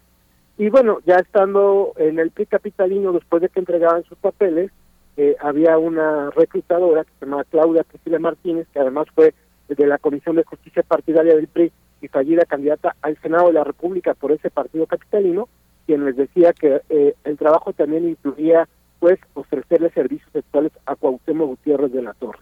Entonces, eh, eh, ese relato, obviamente, pues ellas no aceptan el trabajo, obviamente se van del lugar, pero algunas les decían después de que no aceptaban que, que también tenían la posibilidad de no de no ofrecer esos servicios pero eh, posteriormente se los volvían a, insistir no o sea como que para que no se espantaran tan rápido les daban esa esa esta posibilidad de en ese momento decir no pero eh, les decían que podían decir que sí más adelante.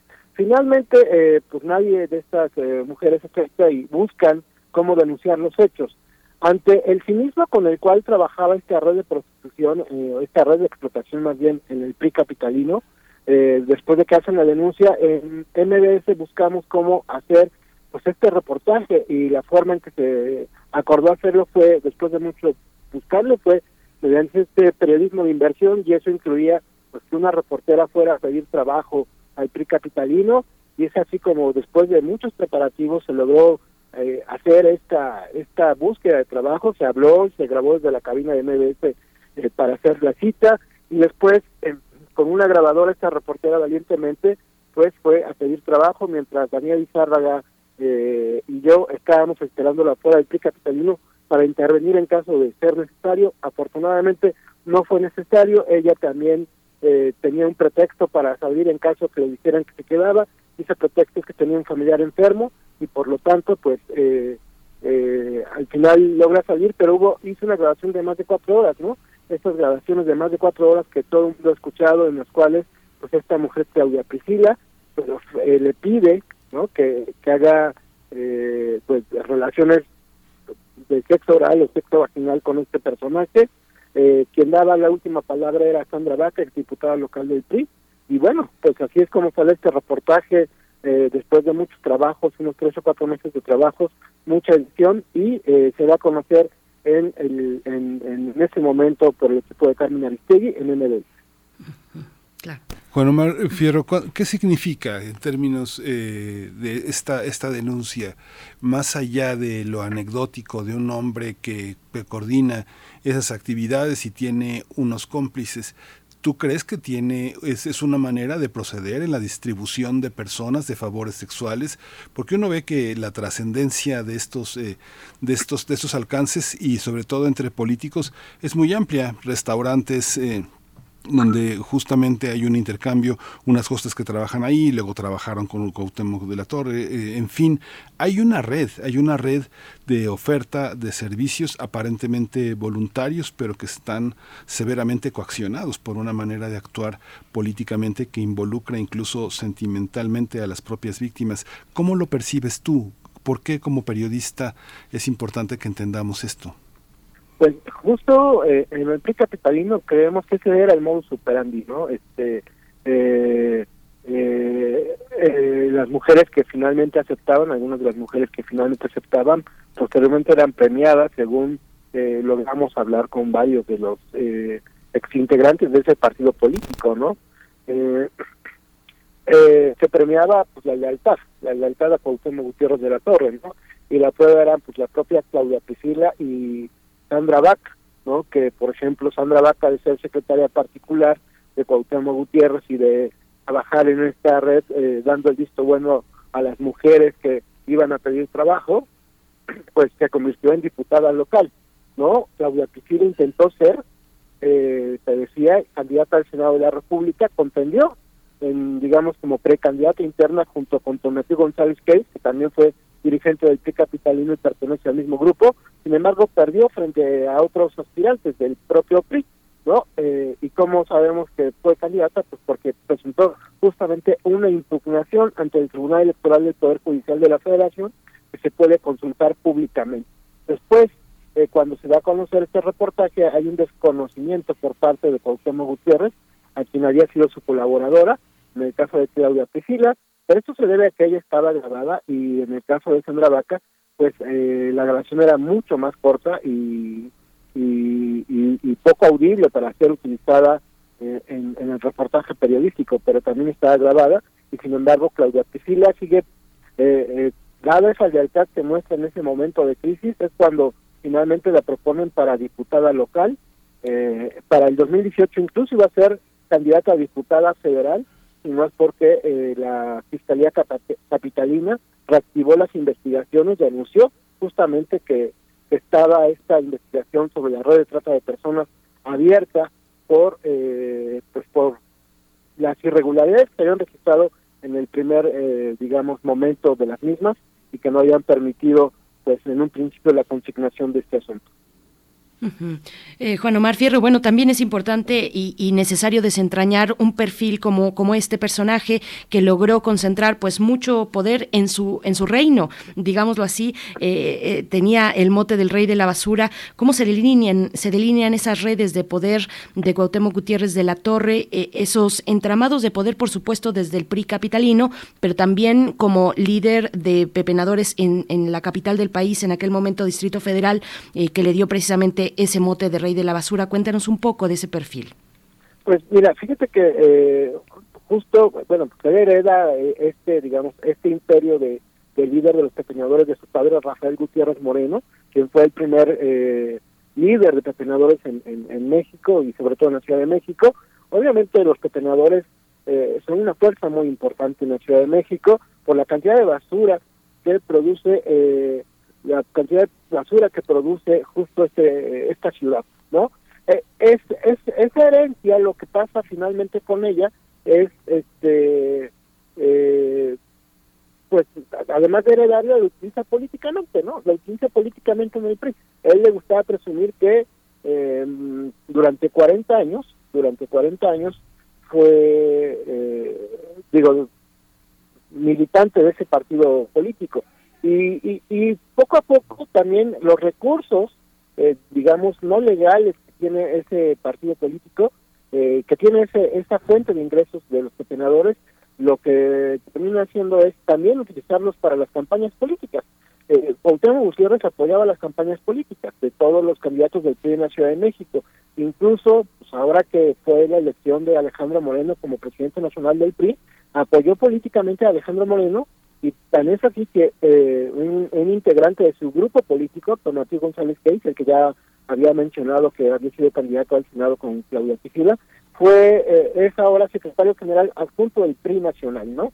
Entonces, ese, esos recursos, no, no digamos, no fiscalizados que obtienen de las cuotas entre los pepenadores, fueron aprovechados por Cuauhtémoc Gutiérrez para hacer campañas políticas y para ir tomando el control del PRI. También utilizó a esos grupos como grupos de choque y reventar asambleas en las cuales podía él eh, perder algo frente a otros grupos políticos del PRI, hasta que finalmente tomó el PRI capitalino bajo su control. Desde el 2012 en adelante, este partido político lo maneja él prácticamente. Es un membrete al servicio de Cuauhtémoc Gutiérrez de la Torre. Prácticamente no hay candidato que no tenga el aval de este personaje y solo hay algunos personajes de corte nacional que son recomendados por la licencia nacional que se logran colar en ese partido político, ¿no? Con ese con ese partido al servicio de Cuauhtémoc Gutiérrez de la Torre es que, hizo esta alianza del PAN, PRD y PRI en las elecciones pasadas de, del 21 y es así como llegan candidatas, ¿no? Candidatas al servicio de Sandra Vaca y de Cuauhtémoc Gutiérrez de la Torre, las más visibles son eh, Maribel Villaseñor, diputada federal por eh, por un distrito en Gustavo Amadero y por eh, y Maxa Iraíz eh, González Carrillo, que eh, se convierte en diputada local por un distrito de eh, pues de Cuauhtémoc. Y, y, lo curioso es que ambas llegan con más votos del PAN que del PRI, porque la gente eh, votó por una alianza en la que identifican más al PAN, pero no sé si lo hubieran hecho si hubieran identificado que estaban votando por gente de Cuauhtémoc Gutiérrez de la Torre. Claro. ¿Qué, ¿Cuál es la reacción, no, Juan, de, de, los medios? ¿Quién los defiende? Cuando hablas de una red que, es, que sigue vigente en, el, en los legislativos, en el, en, el, en el país, ¿quiénes son los que eh, están a la, a la, espera de que se disuelva una, una opinión tan adversa que tienen entre los sectores de la sociedad? ¿Es posible, es posible ese manejo? ¿Siguen, ¿Siguen tratando de manejar medios de comunicación? Sí, claro. Este, por ejemplo, yo recuerdo abiertamente que había un medio que se llama Landel, que dirige una periodista que se llama Ibabel, Arbello, o algo así. Eh, ella, por ejemplo, tenía entrevistas pues a modo con Cuauhtémoc Gutiérrez y Sandra Vaca, ¿no? Eh, después cuando se, eh, digamos, se potencia este, este asunto con la reapertura de la investigación, simplemente dejan de escribir en, el sitio de etcétera, el otro día estaba haciendo una revisión, pues en el sitio de etcétera se aseguraba que, que esta investigación que se hizo con el equipo de investigación de Carmen Aristegui en MBS había sido una fabricación, ¿no? Una gran mentira, ¿no? Y ese medio dejó de informar sobre el caso Cuauhtémoc Gutiérrez prácticamente desde el 2014 hasta que ahora que fue detenido y se ejecutó la orden de aprehensión. También tenemos al periodista Ciro Gómez Leiva, que asumió una defensa abierta de Cuauhtémoc Gutiérrez, ¿no? Con el argumento falsísimo de que eh, estaba siendo eh, atacado por su apariencia física y por sus orígenes, ¿no? Cuando eh, pues todo tiene una razón de ser y fue un reportaje que se publicó con una reportera que lo tuvo frente a frente y que Ciro Gómez Leiva pues prefirió hacer caso de las versiones que el propio Cuauhtémoc Gutiérrez de la Torre pues mandó esparcir con Claudia Priscila Martínez González, que en, en, reconocer un trabajo de investigación periodística que pues en estos, después de siete años, de nueve meses prácticamente, pues no solo se volvió a acreditar, sino que fue eh, clave ¿no? para que la Fiscalía Capitalina hiciera estas investigaciones. Y, bueno, pues ahí esa, esa defensa mediática pues incluyó también una defensa política, ¿no? Como fue el caso de César Camacho Quirós, el expresidente nacional del PRI, exgobernador del PRI, que cuando estaba a punto de ser expulsado Cuauhtémoc Gutiérrez de la Torre de su partido, le ordenó a la entonces presidenta de la Comisión Nacional de Justicia Partidaria del PRI, Italiciani, pues no hacerlo, provocando obviamente la renuncia de Italiciani, y primero a, la Comisión de Justicia Partidaria y luego ese partido, ¿no? Porque ella nunca estuvo de acuerdo con eh, no expulsar a Cuauhtémoc Gutiérrez porque había suficientes elementos para acreditar su expulsión. Ella misma lo ha contado ya en infinidad de veces. Juan Omar, con esta detención y por supuesto ya indiciado en proceso penal, ¿cómo queda el PRI capitalino? Entiendo que el año pasado Cuauhtémoc Gutiérrez eh, pues planeaba su regreso a la política, su regreso público, eh, en realidad porque sus influencias pues no se detuvieron eh, con estas investigaciones periodísticas, con estas acusaciones, sino hasta este momento. ¿Cómo, ¿Cómo queda el PRI actualmente en la capital? Pues el PRI en la capital, digo, sigue siendo eh, un ente al servicio de Cuauhtémoc Gutiérrez de la Torre, eso no ha cambiado. No sabemos realmente qué va a pasar con el dirigente actual de Israel Betanzos y Donatiu González Keis, este secretario eh, general junto del PRI nacional, que son quienes dirigen, digamos, operan en este momento el PRI capitalino. Ellos siempre fueron colaboradores de Gutiérrez de la Torre, pero en este momento no sabría decir qué es lo que planean hacer, ¿no?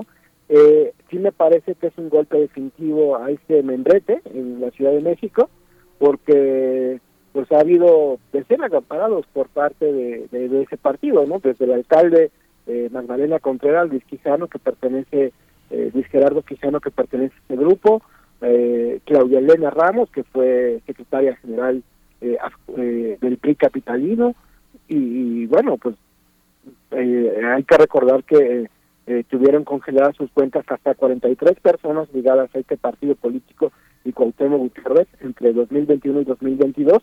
En este momento no sabía decirte en qué van todos los juicios de amparo, pero eh, muchos de ellos no tuvieron estos recursos, ¿no?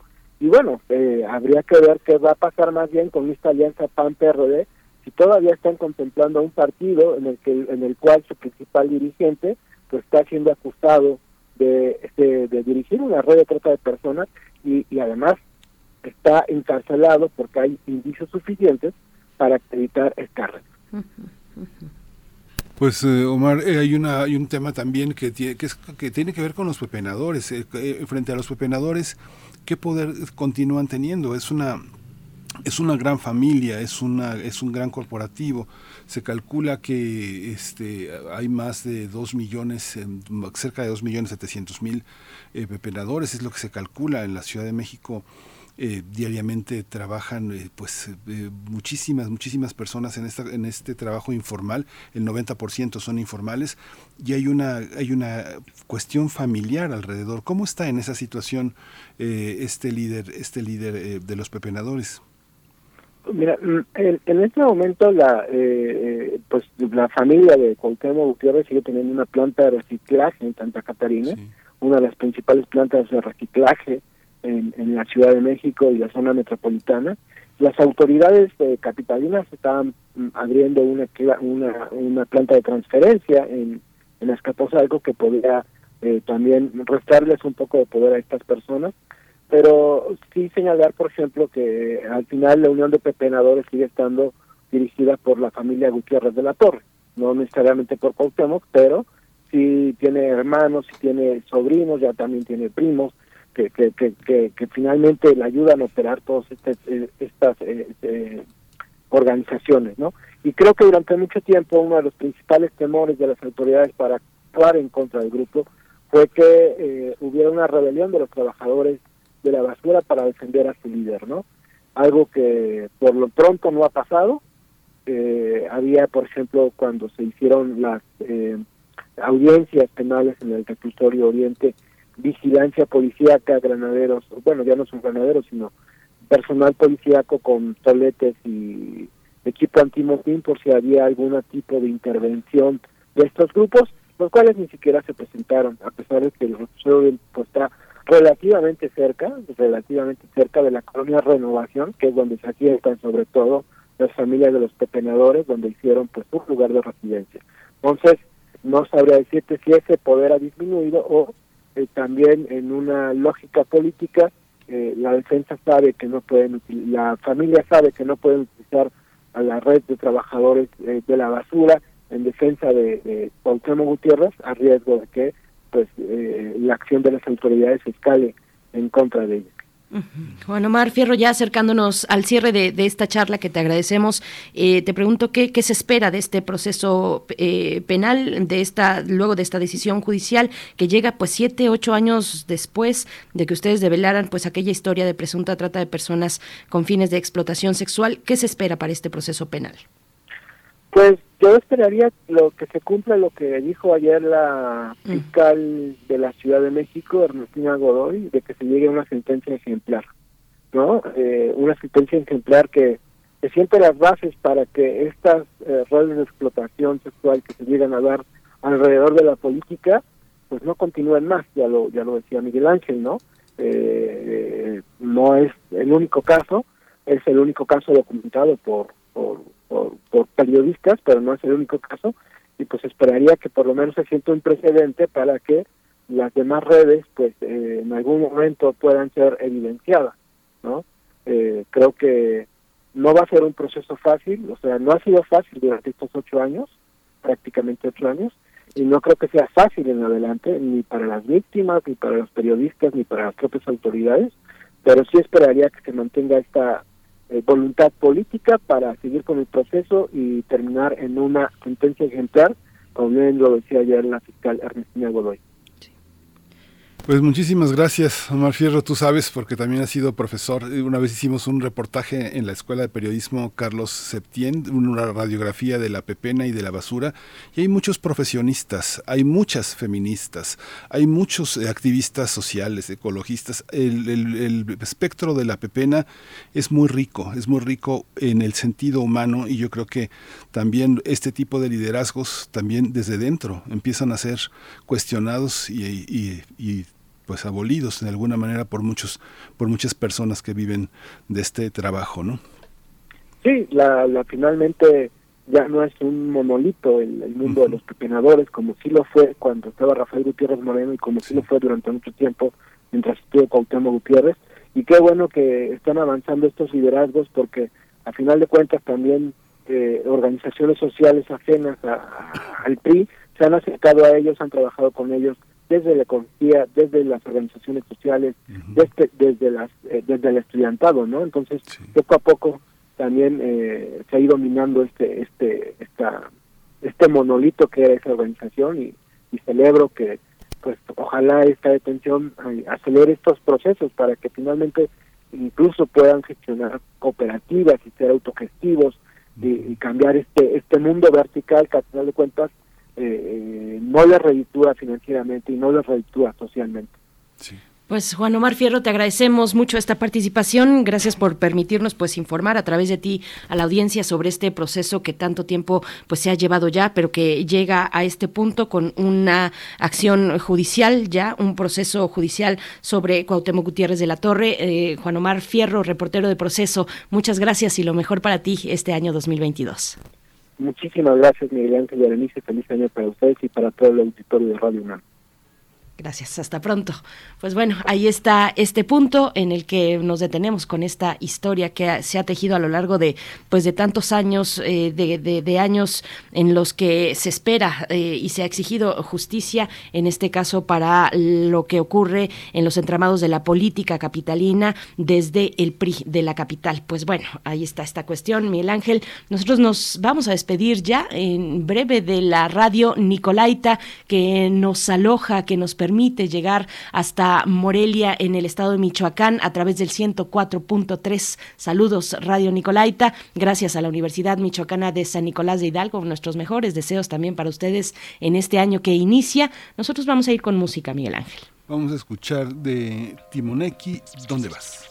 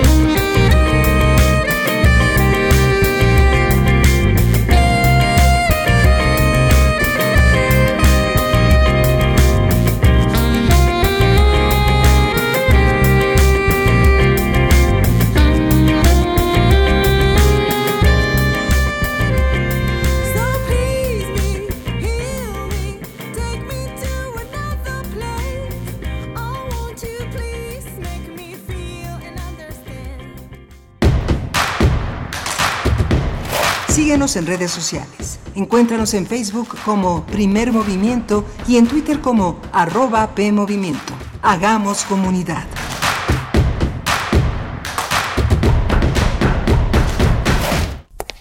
Hace tiempo que la sala Nezahualcóyotl se siente vacía, pero este parece un buen momento para recuperar terreno y regresar a los espacios que nos esperaban con los brazos abiertos. La Orquesta Filarmónica de la UNAM vuelve a recibir a su público en la sala Nezahualcóyotl. Consulta el protocolo COVID para asistir a los conciertos en música.unam.mx diagonal protocolo-COVID o escúchalos a través de Radio UNAM todos los domingos a las 12 horas. Es bueno estar de vuelta. Radio UNAM, Experiencia Sonora.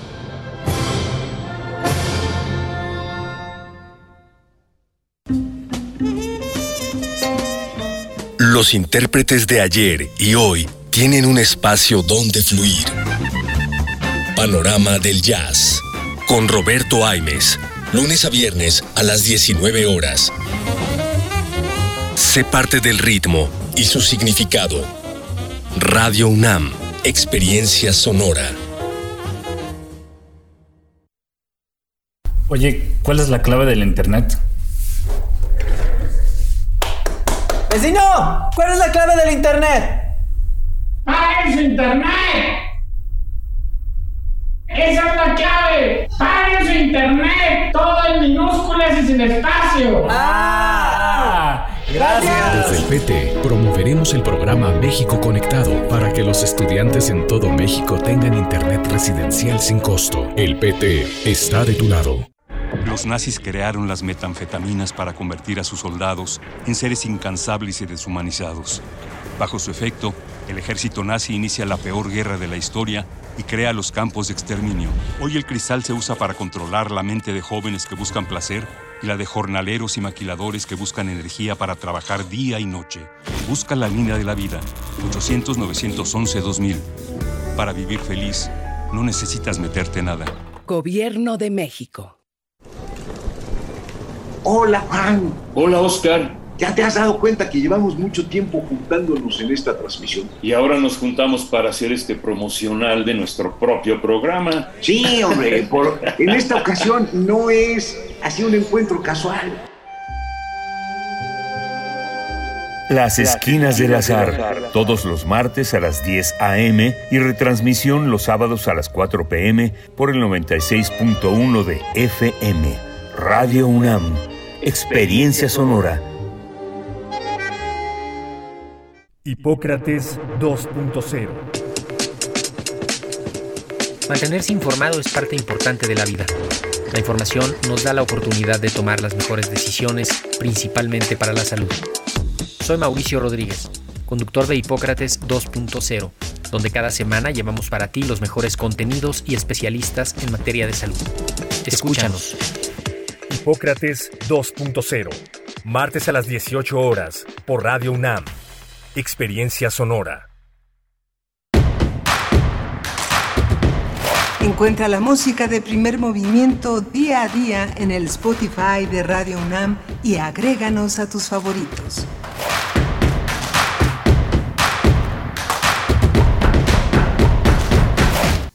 Hola, buenos días. Ya son las 9 de la mañana con 3 minutos de este martes 11 de enero. Estamos eh, aquí en primer movimiento en Adolfo Prieto 133 en la conducción de esta nave está Frida Saldívar en la producción ejecutiva, Violeta Berber en la asistencia de producción y mi compañera Berenice Camacho en la conducción de este espacio. Buenos días, Berenice. Buenos días, Miguel Ángel Quemain. Estamos llegando a nuestra tercera hora donde tendremos la poesía necesaria en unos momentos más y también la mesa del día para hablar de la muestra Juan O'Gorman y su casa cueva, apuntes para una reconstrucción, una mm, exposición que se inauguró en el Museo Nacional de Arquitectura, que es esta parte alta del Museo del, Palacio, perdón, del Palacio de Bellas Artes, ocupa eh, el último nivel de, de ese gran recinto cultural. Y pues bueno, vamos a estar hablando al respecto respecto de la obra, de la obra eh, de, la obra de un grande como Juan O'Gorman. Estaremos conversando con Adriana Sandoval, historiadora de arte dedicada a la investigación y conservación del patrimonio eh, del arquitecto Juan O'Gorman y es la actual directora de la Fundación Espacio Nancarrow O'Gorman, que igualmente junto con el Museo Nacional de Arquitectura pues realizan esta muestra donde entre otras cosas podremos encontrar pues la reconstrucción de una maqueta muy interesante reconstrucción de una maqueta de la casa cueva de O'Gorman. Y también también estaremos en la mesa conversando con Dolores Martínez arquitecta especialista en arquitectura del, siglo XX directora directora de arquitectura y conservación del patrimonio artístico de Limba. Pues bueno una buena charla para cerrar este martes en nuestra transmisión del día de hoy Miguel Ángel. Sí, es un trabajo muy interesante, prácticamente es, es, toda una vida también dedicada a la indagación sobre O'Gorman, uno de nuestros eh, grandes, uno de los grandes monstruos de la arquitectura mexicana. Su legado es importante y esa minucia, ese detalle en, en la configuración de su pensamiento, de sus procesos creativos, y del patrimonio que ha legado México ha sido bueno muy interesante para tenemos muchos muchos estudiantes de arquitectura de Latinoamérica del mundo de Latinoamérica muchísimos y bueno la maravilla de O'Gorman ahora se se enriquece con esta posibilidad de esta indagación sobre la casa cueva, ¿no? que para su tiempo, pese a la ausencia, eh, pese a su ciencia, tiene un enorme significado, no sigue estando habitada. Y ahora esta exposición documental es una posibilidad de conocerla, analizar el significado de este espacio. Sí, con un trabajo de investigación detrás, pues muy arduo, muy profundo, para lograr esta exposición tan completa de la que estaremos hablando en esta mañana. Y bueno, también, como siempre, eh, repasar a quienes nos están eh, escribiendo en redes sociales ya desde hace eh, algún, desde hace una hora que no hemos pasado con ustedes, pero estamos leyéndoles Flechador del Sol. Me, bueno, me desea un pronto alivio. Muchas gracias. Pues sí, tengo COVID. tengo COVID, pero por fortuna muy bien, con síntomas muy, muy leves. Y esto gracias. Y lo compartí con ustedes solamente por la importancia de, de seguir eh, divulgando eh, pues la cuestión de la vacunación, la importancia de la vacunación para no tener casos graves de esta enfermedad COVID-19. Pues sí, me llegó, me llegó también, igual que al presidente de la República, Miguel Ángel, que anunció el día de ayer en sus redes sociales, a mí también me llegó el diagnóstico el día de ayer. Así es que, bueno, pues sí, el presidente dijo, le, le a pregunta expresa de un reportero en su conferencia matutina el día de ayer, le decía, eh, presidente, lo escucho un poco ronco, y él decía, sí, traigo por ahí una molestia, una gripa, y ya después en sus redes sociales, pues anunció que eh, se había hecho la prueba, que se había, eh, que el resultado era positivo a COVID-19, a SARS-CoV-2. Ojalá que, que, tenga una pronta recuperación, que no tenga síntomas, una expresión grave de esta enfermedad, pues ahí está la relevancia de la, de la vacuna, querido Miguel Ángel, y, también por acá. Sí, Miguel Ángel el propósito de la vida, porque bueno, Berenice, este, ya tenemos mucho tiempo juntos y eres verdaderamente una guerrera. Hay personas que son unos guerreros, ¿no? Cuando se enfermó Julio Hernández, el periodista que conocemos, que es nuestro amigo también, eh, Julio estaba acostumbrado a trabajar 16, 17 horas diarias y de pronto cuando me comunicaba con su esposa decía, no, Julio apenas puede trabajar 9 horas, está delicado, 9, 10 horas, tiene que descansar. Pero pues así son los guerreros, ¿no?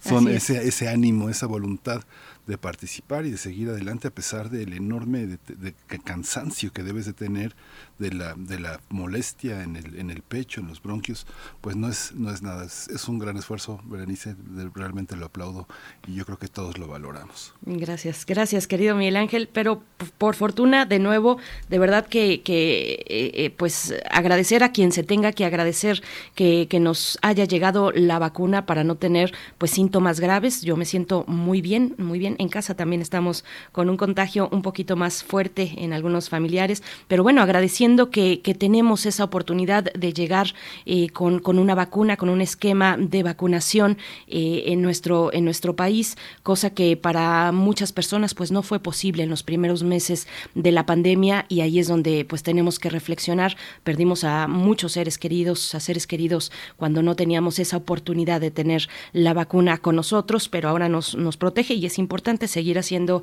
pues esa reflexión, la importancia de vacunarse, de asistir, de tener ese esquema de vacunación que, que se tiene la oportunidad en un país como el nuestro. Así es que bueno, gracias por sus buenos deseos en redes sociales. Yo me siento muy bien, con un muy buen ánimo y pues estaré aquí con ustedes hasta que me sea posible y, con sana distancia, por supuesto, que es como hemos estado durante toda la pandemia en este espacio, hemos estado y en los espacios en vivo de Radio NAM, todo ha sido eh, a distancia. Así es que, bueno, pues muchas gracias también al equipo que, que soporta, eh, que hace ese soporte y que algunos, pues sí, tienen que estar allá en cabina, eh, como es el caso de Frida Saldívar, como es el caso de Violeta Berber, de Socorro Montes esta mañana en los controles técnicos. Hay una, una manera presencial, pues, de estar operando para que sea posible la cuestión de la radio. Pero bueno, también eh, refrancito, rápidamente, comentarios. Refrancito nos dice la primera intervención de Lorenzo Meyer en el año en primer movimiento y con atención a un tema que no importa en qué posición política tengamos, si sentimos, si sentimos un tortuguismo y complacencia, por decir lo menos, de la Fiscalía General de la República, las estructuras del Estado solo pueden cambiar con acción radical, dice Refrancito. Rosario Durán Martínez, bueno, hablando del clima, pues sí, todos muy tapados en esta mañana fría de enero. Y, bueno, gracias, gracias a todos. Igual Mayra Elizondo, un, comentario muy interesante sobre la cuestión de la detención y el proceso judicial de Cuauhtémoc Gutiérrez de la Torre, este eh, líder del PRI capitalino, eh, que tuvimos esta conversación con Juan Omar Fierro. Nos dice Mayra Elizondo, profesora universitaria, dice, también en el posgrado de Ingeniería de Sistemas de la UNAM, desde, eh, desde un enfoque de cadenas de suministro inversas y circulares y el reciclaje, nos hemos metido a investigar lo que hemos podido, topándonos siempre con la corrupción involucrada en el gran negocio de la basura, que es otra de las grandes vertientes cuando se habla del tema de Cuauhtémoc Gutiérrez de la Torre, Miguel Ángel. Sí, justamente, y es una autoridad, Mayra Elizondo, para hablar de estos temas, porque ella, eh, justamente, hay que decir que con la, eh, en la UNAM, en la Facultad de Estudios Superiores Acatlán,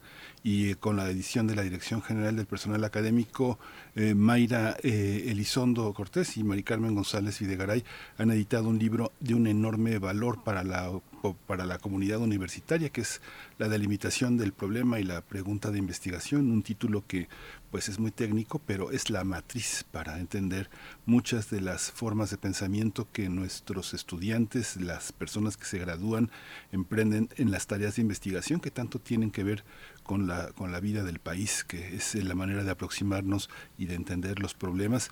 Un libro que, bueno, ya hablaremos de ese libro en algún momento aquí en primer movimiento y le invitaremos a que nos, eh, que nos cuenten cómo, cómo se establecen esas líneas de, de parentesco con, con, la comunidad estudiantil para poder pensar, para poder pensar nuestro país a partir de hacernos las preguntas adecuadas. ¿no?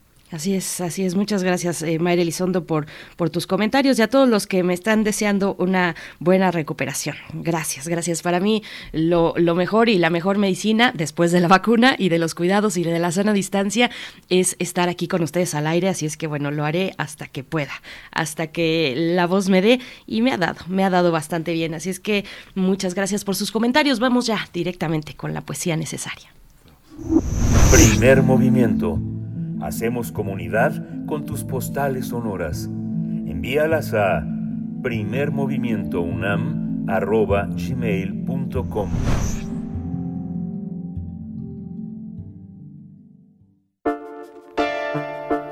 Es hora de Poesía Necesaria.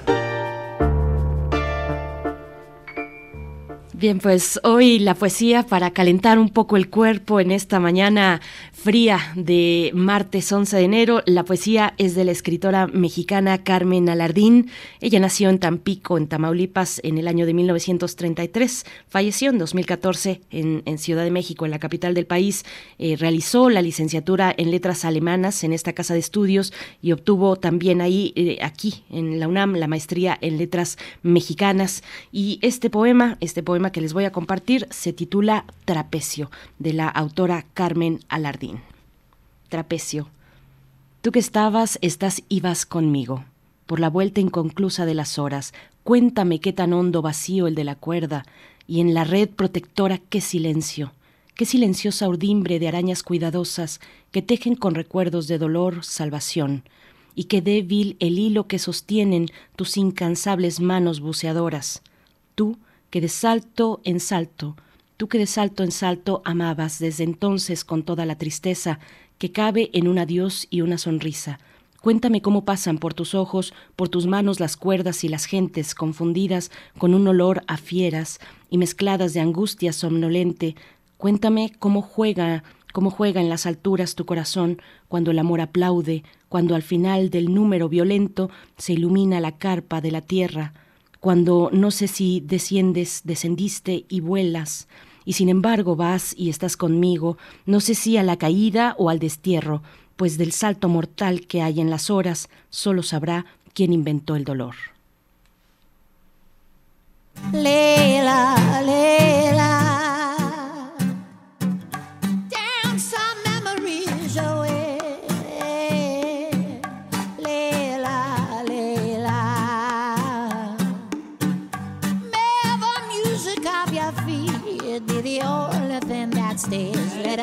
Drink our sorrows, say goodbye to our tomorrows, washed away upon that tired shore, and let me see you slowly.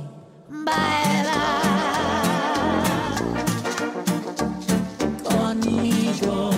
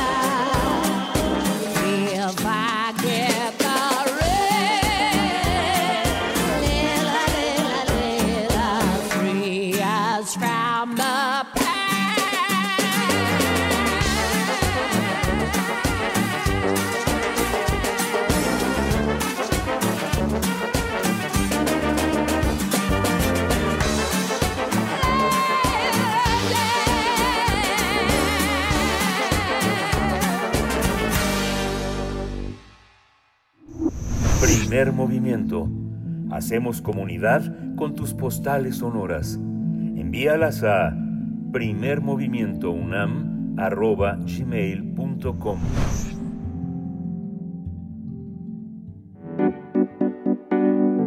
La mesa del día. Desde el pasado 28 de octubre, el Museo Nacional de Arquitectura presenta la exposición sobre el legado de Juan O'Gorman, pensamiento y obra. Se trata de la muestra Juan O'Gorman y su casa cueva, apuntes para una reconstrucción.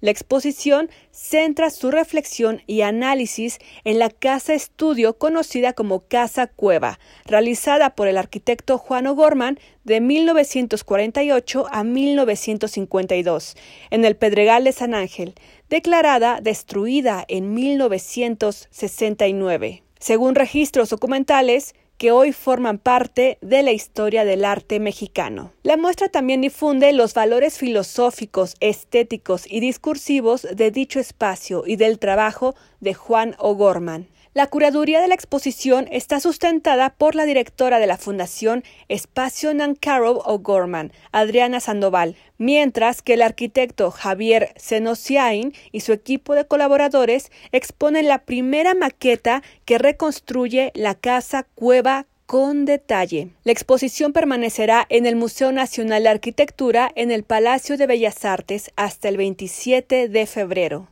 Charlaremos sobre la muestra de Juan O'Gorman en el Museo Nacional de Arquitectura en Bellas Artes. Y nos acompañan Adriana Sandoval, historiadora de arte dedicada a la investigación y conservación del patrimonio del arquitecto Juan O'Gorman y actual directora de la Fundación Espacio Nancaro O'Gorman, y Dolores Martínez, arquitecta especialista en arquitectura del siglo XX, directora de Arquitectura y Conservación del Patrimonio Artístico de Limba. Bienvenidas. Muchas gracias a ambas por esta participación. Adriana Sandoval, historiadora, gracias por estar esta mañana con nosotros. Buenos días. Hola, Berenice, buenos días. Muchas gracias a ustedes por el espacio. Gracias. Igualmente, Dolores Martínez, arquitecta, gracias por participar esta mañana para hablar, dar cuenta de esta exposición. Muchas gracias. Bienvenida, Dolores. Gracias, Berenice. Un saludo a tu auditorio y estamos muy contentas que nos den este espacio. Buenos días. Buenos días, gracias pues a ambas. Eh, como, como una pregunta para, para las dos, para abrir boca, para dar cuenta de este gran legado de Juan O'Gorman, ¿cómo se arriba al estudio de un personaje como él y, su obra? Que, bueno, para esta casa de estudios, por supuesto, tenemos como testimonio en el gran mural de la Biblioteca Central, una de las obras pues más emblemáticas del campus de Ciudad Universitaria, pero ¿cómo, cómo se llega, cómo se arriba a la obra, al estudio de la obra de Juan O'Gorman? Adriana Sandoval, por favor. Pues mira, Berenice, en mi caso tengo ya trabajando a, Juan O'Gorman 10 años. Empecé a trabajarlo cuando tenía 25, justo cuando terminé eh, la licenciatura en estudios latinoamericanos en UNAM, me decidí a hacer, eh, yo quería estudiar historia, eh, pero decidí que, que la historia que quería estudiar era justamente la historia del arte. Había tenido un antecedente muy intenso con el trabajo de Edmundo Gorman, que me encantaba su método historiográfico, y, la capacidad crítica que tuvo para transformar eh, los estudios de historia en México, pero en determinado momento pensé que O'Gorman también me parecía un personaje, una, persona muy significativa y estudiar a, O'Gorman en lugar de a Edmundo, a, Juan en lugar de Edmundo, pues me acercaba además a la historia del arte, así fue que me decidí a estudiar a la obra, vida y obra de, Juan O'Gorman, y han pasado desde ese momento 10 años, eh, la licenciatura la la aprobé con una tesis de, investigación sobre la modernidad y el funcionalismo de Juan, mientras que en la maestría en estudios del arte de la Universidad Iberoamericana aprobé con honores también este, mi, grado con una investigación que tiene que ver con la Casa Cueva. Entonces, entre en, el, en el Inter transcurrieron 10 años y me he dedicado a la divulgación de Juan, eh, investigación activa y divulgación permanente de su obra. El objetivo ha sido eh, participar en un espacio de oportunidad que tiene la historia del arte en relación a, la vida y obra de, este, de, esta, de, este, de personalidad, que como tú lo comentaste tiene Biblioteca Central, tiene también una de las primeras obras eh, modernas de la arquitectura mexicana, tiene la propia Casa Cueva, que es eh, una, un manifiesto a favor de valores que para O'Gorman se estaban perdiendo en los años 50 después de la Segunda Guerra Mundial. Entonces, más allá de una admiración personal, creo que es una eh, es una temática que de ser analizada puede reforzar cuestiones de la memoria, eh, conocer ciertos valores de, de, la sociedad mexicana. Es también un personaje muy esperanzador por la obra que ha dejado. Entonces, bueno, eso lo podríamos platicar quizás eh, más adelante, pero esa ha sido la, la necesidad de observar un espacio de oportunidad en O'Gorman y una necesidad verdaderamente imperiosa de compartir eh, los, los valores a los que arribó en su trayectoria profesional y también como persona, porque fue un ser humano extraordinario. Por supuesto.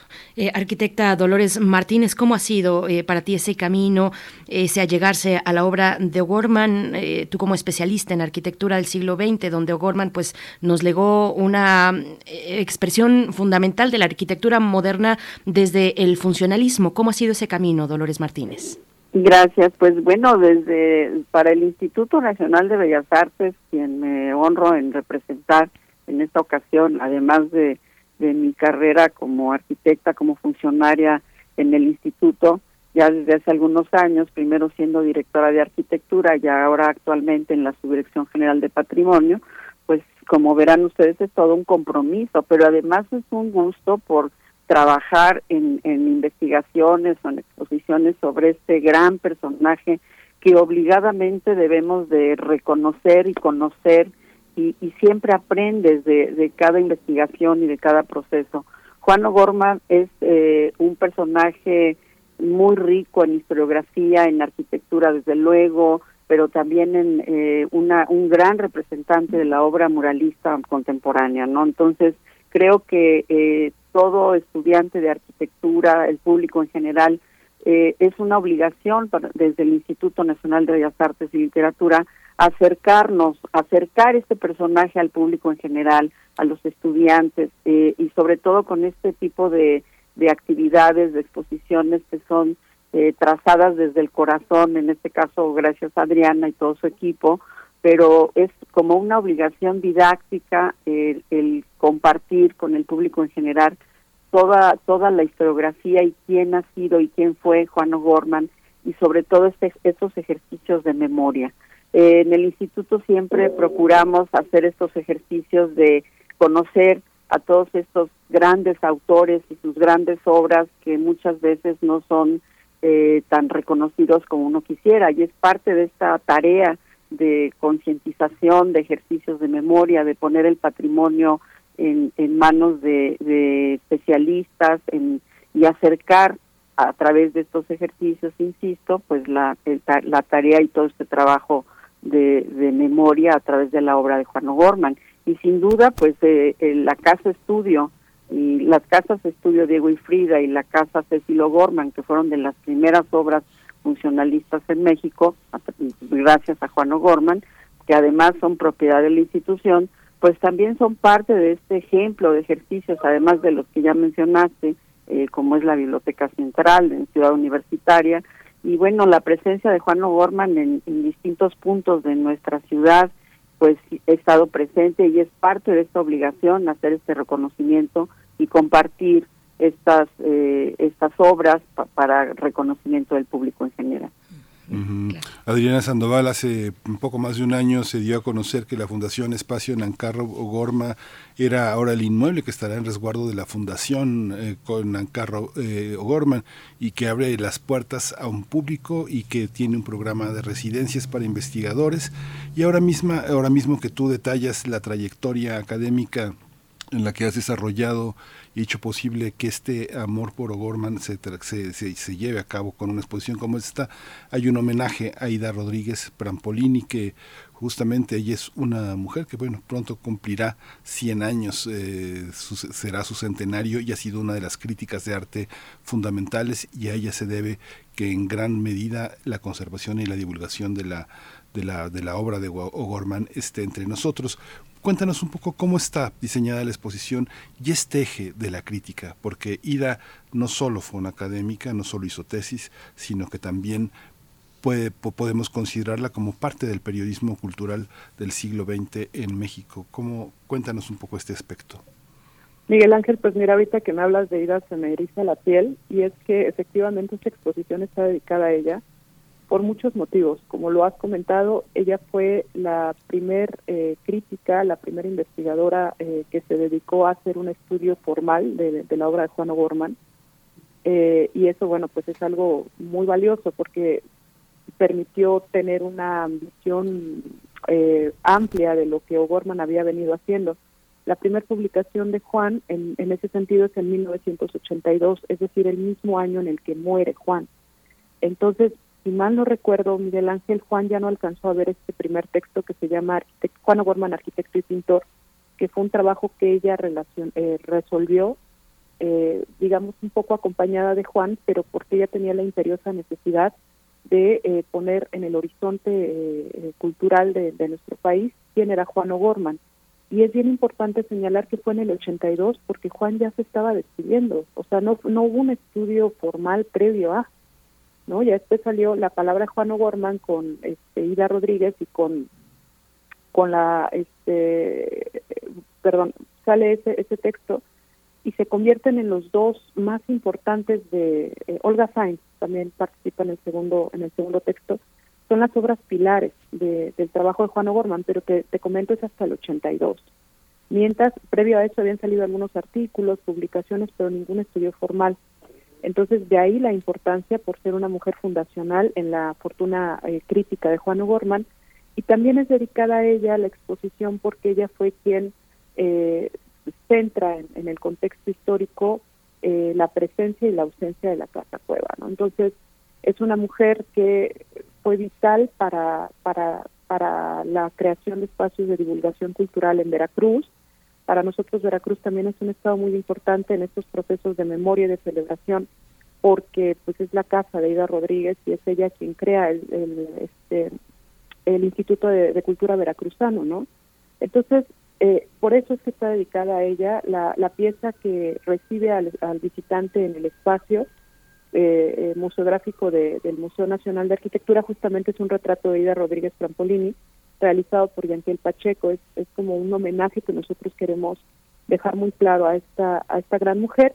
Y bueno, finalmente eh, la exposición eh, se, se, teje a través de una serie de preguntas muy sencillas que en el guion curatorial se, se, resolvieron y, va desde algo tan, tan sencillo como decir quién es Juan O'Gorman, pensando en los visitantes que por primera vez se encuentren con él en el espacio museográfico, hasta culminar con la, eh, la pregunta, bueno, pues qué hay debajo de Biblioteca Central, porque como ustedes lo han comentado, Biblioteca Central es uno de los edificios más relevantes de Gorman, más visibles, por decirlo de alguna forma. Es uno de los edificios más fotografiados de, de México en el mundo, pero desde mi perspectiva también Biblioteca Central se convierte en una especie de punta de iceberg que debajo narra todo un proceso creativo, profesional y personal que llevó a Juan O'Gorman eh, y, a los dos arquitectos que colaboraron con él para la realización de Gustavo Saavedra, este, y ahorita no me acuerdo el nombre, pero el segundo es Velasco, para poder realizar esa obra. Entonces, por eso es que inicia con una pregunta tan sencilla, el guion curatorial diciendo quién es Juan O'Gorman, y concluye con la parte más visible de O'Gorman, que es Biblioteca Central. Entre el principio y el fin se desglosan una serie de particularidades que desde mi punto de vista explican la creación de una pieza tan peculiar como la Casa Cueva. Es importante comentar que la Casa Cueva durante su construcción fue un proyecto muy íntimo de O'Gorman, fue su segunda casa estudio que él habitó y tampoco es que haya sido muy aplaudida o muy conocida por la sociedad mexicana de los años 50.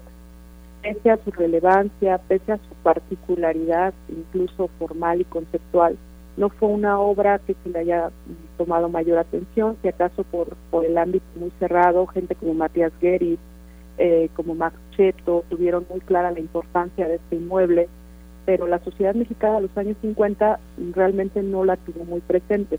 Valdría la pena comentar que esta casa cueva, que es a la que se dedica la exposición, se realizó a la par de la Biblioteca Central y se realizó también a la par de eh, la Casa Estudio con Don Ancarro. La Casa Estudio con Don Ancarro, por ser un espacio habitacional, realmente eh, fue también poco conocida y la que fue más relevante fue Biblioteca Central, haciendo un poco de sombra sobre la Casa Cueva, si, si lo pusiera un poquito eh, trágica, pero en realidad eh, esta es la, la, dinámica de la narrativa de la exposición, se atraviesa por distintos tópicos, cómo es que el funcionalismo tiene una relevancia muy significativa en la arquitectura de O'Gorman, la arquitectura orgánica de O'Gorman, cómo esto que llamamos petromurales, que es el recubrimiento de Biblioteca Central que la hace tan vistosa, la descubre Juan O'Gorman con Diego Rivera en el Anahuacalli, cómo esa técnica del petromural la va a aplicar en Casa Nancarro, en el exterior, siendo el origen de Biblioteca Central a nivel decorativo, cómo es que la Casa Cueva va a ser una especie de puente entre la,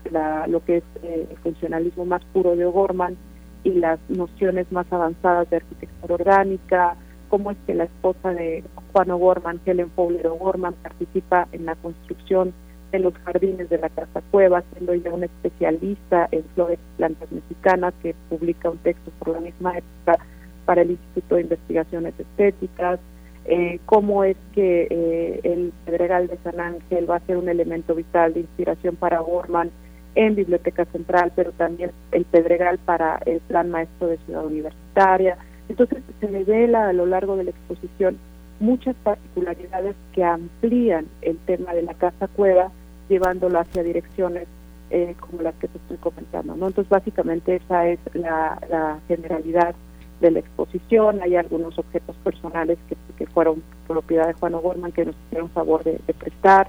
Eh, eh, hay una maqueta que ya habían comentado de, de Javier en que reconstruye por primera vez eh, esta casa, ¿no? porque eh, eh, el arquitecto Javier y su equipo de trabajo hicieron un, estudio bien, bien interesante, bien intenso de más de un año y medio, revisando fotografías, revisando los planos de, Iván Arellano que publicó en, la Politécnica de Cataluña.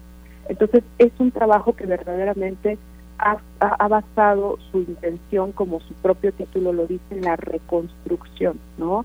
Hacer una reconstrucción del espacio-tiempo, hacer una reconstrucción del inmueble a través de la, de la maqueta, pero también hacer un llamado a la importancia que trae consigo el conocimiento de los objetos que se crean en, un espacio-tiempo determinado como un patrimonio eh, del sujeto y de la sociedad. no Más allá de lo material, también se tiene que trabajar en la preservación de la memoria y en ese sentido, bueno, pues eh, se considera esta, esta esta exposición como una primera acción hacia esa dirección y también pues la participación de artistas invitados de varias partes de la República que interpretan particularidades de estos momentos de O'Gorman, Sadam Paredes interpretando el Anahuacali, Gabriel Macotel interpretando eh, la Casa de Estudios con Cardo. Es, es, así un, un proyecto que, que abreva de muchas disciplinas y también de una forma muy peculiar de ver la arquitectura, más allá del inmueble, su relevancia en el contexto histórico, eh, la materialidad de, la, propia obra, lo que de ella deriva de memoria, la transformación de la arquitectura en el tiempo y algunas otras particularidades.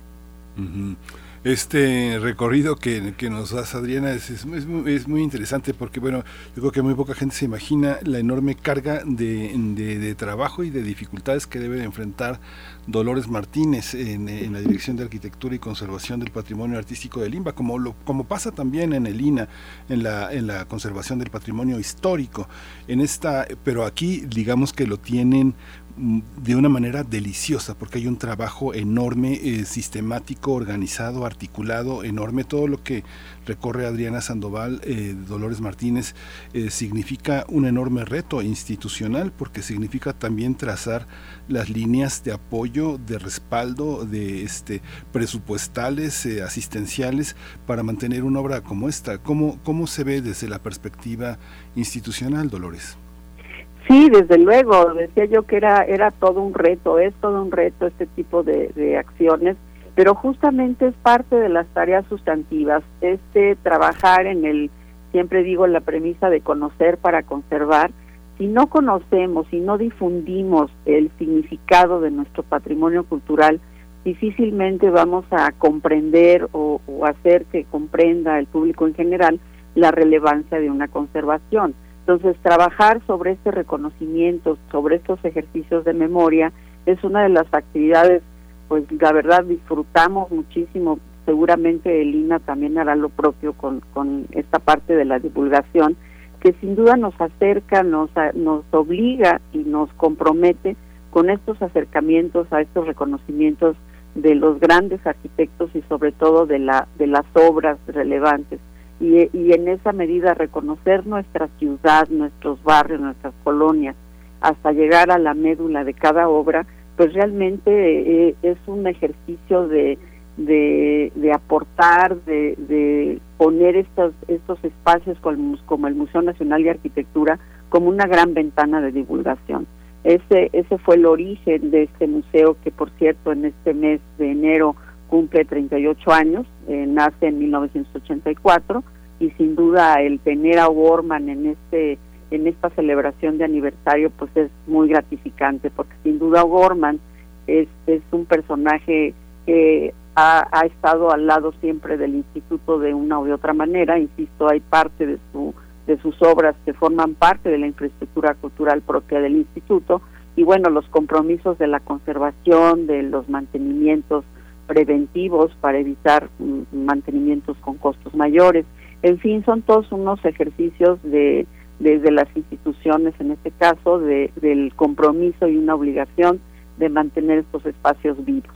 Eh, algo que me da mucho gusto es que las casas de estudio y la casa Cecilio Gorman, que originalmente fueron privados, eh, en 2012 se adquiere por la institución la casa Cecilio Gorman, que fue anterior, y convertirlos en espacios para el público, que realmente es quien disfruta, la, la arquitectura es el, la médula expositiva de, de, del espacio y el homenaje a Juan O'Gorman desde la institución es eso, mantener estos espacios vivos, siempre con actividades culturales, siempre vivos con estudiantes, con maestros, con interesados en la en el reconocer a Juan O'Gorman a través de sus obras.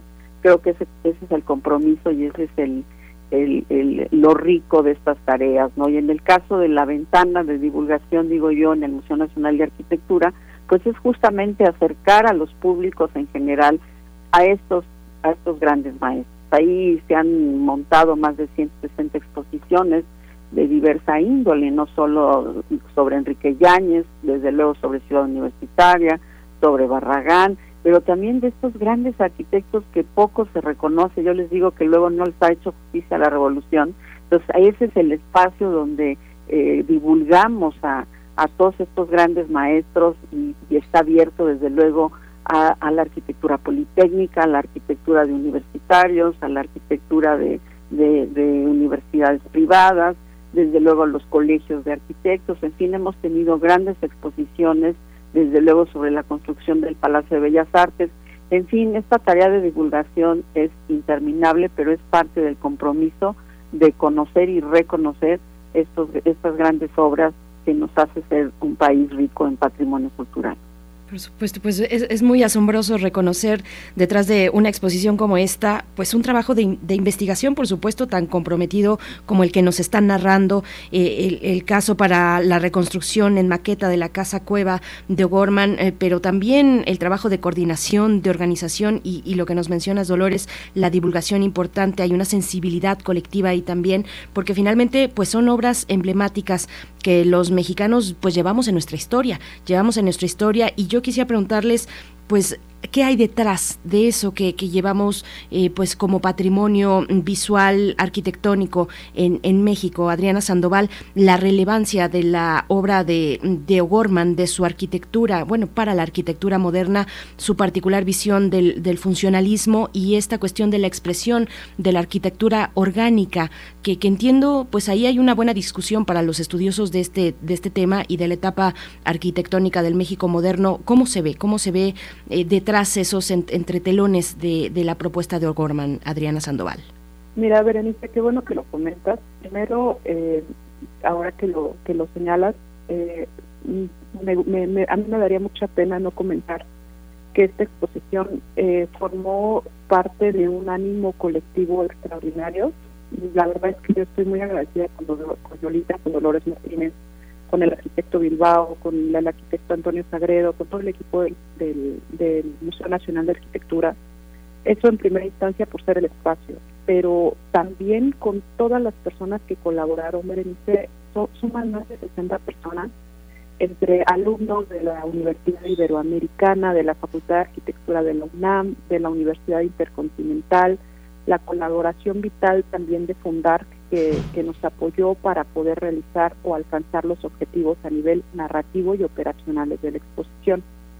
Cada uno de los artistas que participaron en la exposición, que la verdad es que son, son bastantes, eh, y, me gustaría mencionar, está tenemos como invitada especial a la maestra Ángela Gurría, quien nos prestó una pieza que estuvo en, la, en los jardines de la Casa Cueva, y entonces hicimos todo un políptico donde se narra eh, las características orográficas, flora y, y, plantas de el Pedregal de mano de, la fotografía de Juan San Juan Rebollar. Y, hicimos por ahí un, diálogo bien interesante entre las fotos del Pedregal y esta eh, esta escultura de la maestra Ángela Gurría que repito es nuestra invitada de honor. Y es ella porque fue una muy cercana amiga y colaboradora de Juan O'Gorman eh, después de los años 50 y hasta su muerte tenemos la participación de Gabriel Macotela, de Maribel Portela, de Adán Paredes, de Guillermo Pacheco, ya les había comentado ayer que eh, Valderas Pacheco, Gerardo Martínez. Tenemos una, una fotografía testimonial maravillosa que le hizo Flor Garduño eh, poquito antes de morir a Juan O'Gorman, la tenemos expuesta. Aldemir Soriano, eh, Víctor Mora, Maribel Avirés, Pedro Reyes, que también tiene una influencia muy importante, Juan O'Gorman en su trabajo arquitectónico, está ahí trabajando con, con una pie, presentó una pieza y una instalación. Tenemos a Alberto Pereda de Guadalajara, Peredo de Guadalajara, Mauricio Chacón, perdón si los menciono, Ricardo Ánimas, Daniel Orozco, hay un homenaje también de Vicente Rojo Cama a Conlo Nancarro, que es una temática muy importante para nosotros. Está el maravilloso trabajo, pero de verdad bondadoso, extraordinario, con un amor impresionante el, trabajo del equipo del arquitecto Javier Senocian, y es que este tipo de acciones, la memoria no es solamente conceptual, creo que tiene que despertar en nuestro cuerpo sensaciones de apego, de amor, de crecimiento personal, y de verdad el trabajo que hizo el arquitecto es maravilloso con su equipo de trabajo, Oscar Aguilar Olea, tenemos a, Benito Rivera Soteno, que es un artesano de Metepec, que vino y participó con una pieza que, reconstruyeron, eh, que fue propiedad de Juan O'Gorman, eh, a Ernesto Álvarez y a Oscar Bastol. Todas estas personas, todos estos queridos eh, amigos y, colaboradores tuvieron el apoyo de estudiantes, o sea, fue verdaderamente, yo, yo, yo comenté que este trabajo se convirtió en un, en un seminario al interior, ¿no? María Bustamante también estuvo participando y el objetivo como, como celular o central fue divulgar la obra entre todos los que estábamos participando, unos la conocen perfecto desde una óptica o desde otra, y desde ahí producir todo lo que ustedes pueden visitar y observar en la exposición. Después de eso, eh, eh, lo que tuvimos, bueno, fue una construcción de, distintos elementos y eh, en ese sentido, Berenice, yo sí creo que para poder hablar del patrimonio, como ya lo decía Lolita, puede o no ser tangible ese patrimonio. Hay muchas discusiones en relación a esta necesidad de que el patrimonio esté en pie y que, exista, y claro que es una excelente posibilidad, pero también hay un patrimonio intangible, que es el que se crea en la memoria, en las relaciones sociales, en, la, eh, en, la, en el diálogo permanente alrededor del tema, en un conocimiento cada vez más certero, porque podemos tener los, las estructuras o las obras y no tener un conocimiento acercado de lo que éstas están conversando, comunicando. Y ese es un tema que también desde mi perspectiva y desde mi trabajo como historiadora para mí es muy importante y es muy real de llevar a cabo. ¿no? O sea, e, el estudio comprometido del historiador del arte que se documenta, que es crítico, que se cuestiona y que establece un diálogo con la sociedad bajo esos términos, por supuesto que es igual de relevante que, eh, que la preservación de la cuestión matérica, ¿no? Entonces, en ese sentido, este trabajo no se podría realizar si no es a partir de esa necesidad, compromiso y amor. Y para eso está el testimonio de todos los colaboradores eh, que mencioné ahorita y no podría seguir mencionando más porque son 60 los que, más de 60 personas las que estuvieron trabajando en este en este tema y, creo que me perdí un poquito, Berenice, pero no sé si esta sea la, la, parte que me habías preguntado, me apasioné, perdón, pero es que recuerdo todo lo que tuvimos que hacer para que esta, y además la realizamos durante pandemia, esta exposición se creó durante la pandemia con un grado de incertidumbre terrible, eh, eh, con condiciones que no necesariamente eran las mejores, pero también me gustaría comentar algo que a lo mejor no se ve con claridad porque no es tangible, que es cuando nosotros abrimos la exposición, cuando por fin pudo abrir, fue el 28 de octubre, justo cuando se acababa de acababan de, declarar el semáforo verde en la Ciudad de México y no sabes lo maravilloso que fue la apertura. Lolita podría platicar al respecto. Fue de una emoción de parte de todos los asistentes, los, los visitantes, porque fue una forma de regresar, de, de, tomar un respiro, de, de, estar de nuevo en un museo, de tener ese diálogo. Era como una ilusión, como una sensación de, que estábamos regresando a, un estado menos eh, angustiante, ¿no? Fue verdaderamente extraordinario. ¿Y qué decirte, Berenice, Miguel Ángel? ¿Qué decirles sobre la respuesta que ha tenido el público hasta el momento? En lo personal me ha sorprendido, ha habido muchísima gente a visitar la exposición y esto nos ha acogido de cariño y ha hecho que haya valido la pena tanta tensión, tanta angustia. Repito, un proyecto de esta naturaleza siempre, siempre lo trae consigo pero en las condiciones que estuvimos trabajando a distancia y sin saber, perdón, yo soy un poco trágica, si el mundo se iba a acabar o no, si iba a pasar algo terrible, eh, la pérdida de familiares, la pérdida de gente que también está dentro de cultura, entonces fue muy turbulenta toda la eh, la travesía, pero finalmente fue el resultado a nivel amoroso y significativo para la comunidad que lo trabajamos y la recepción que está teniendo con el público, la verdad es que fue algo maravilloso y que les agradecemos, le agradecemos infinitamente, incluyéndolos a ustedes que en este momento nos dan un espacio para conversar sobre nuestro trabajo. Pues yo creo que quienes nos escuchan coinciden en que en que nos contagia pues de, emoción estas palabras Adriana Sandoval porque es muy importante dar a la audiencia una muestra de los esfuerzos conjuntos para contar con una exposición de este nivel. Y bueno ya para ir cerrando eh, Dolores Martínez eh, te, te, preguntaría bueno también ya lo que comentaba Adriana Sandoval cómo fue este proceso este momento de inauguración eh, una responsabilidad muy importante en la en las manos de ustedes Dolores Martínez, ¿qué, mirada se le propone al público que quiera acercarse a esta exposición? Porque ahí hay que tener una sensibilidad especial para, para con el espectador. Eh, cuéntanos un poco de esa parte de la inauguración, de cómo se piensa en el público desde una propuesta como esta, eh, Dolores. Claro que sí, Berenice. Pues la verdad sí eh, coincido con, con Adriana, fue un momento muy importante. Bueno, recordemos que el Museo de Arquitectura forma parte de la red de museos del Instituto Nacional de Bellas Artes y Literatura. Esta red es una estrategia de gestión institucional que se crea en esta administración para hacer esta articulación de las políticas entre 18 recintos que conforman esta red, ¿no?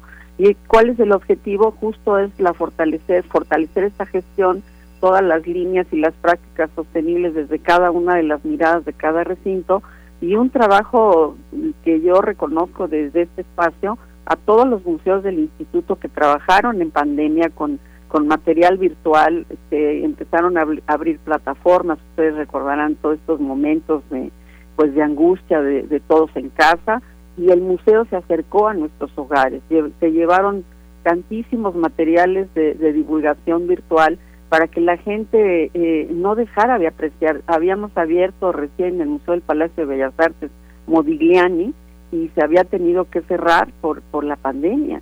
Entonces eso llevó a hacer esta labor de pues de, investigación de, de, trabajar materiales virtuales eh, como nunca para hacer esta nueva mirada y nueva comunicación desde la virtualidad. Y la verdad convertía a los museos en refugios en, en, espacios en donde nos sentimos seguros ya que se abren el, Bellas Artes fue de las de los primeros en abrir en, eh, al público en general una vez que se cubrieron desde luego todos los protocolos, atendiendo los semáforos, las indicaciones del sector salud. En fin, fue una labor muy, muy, muy bonita de, de sensibilidad desde los directores, administradores, un trabajo de equipo. Esto no se hace solamente con una cabeza, se hace con un trabajo de equipo de, de gente, de, sobre todo interdisciplinar, ¿no? de jóvenes que contribuyen con estos materiales para reconocimiento del público.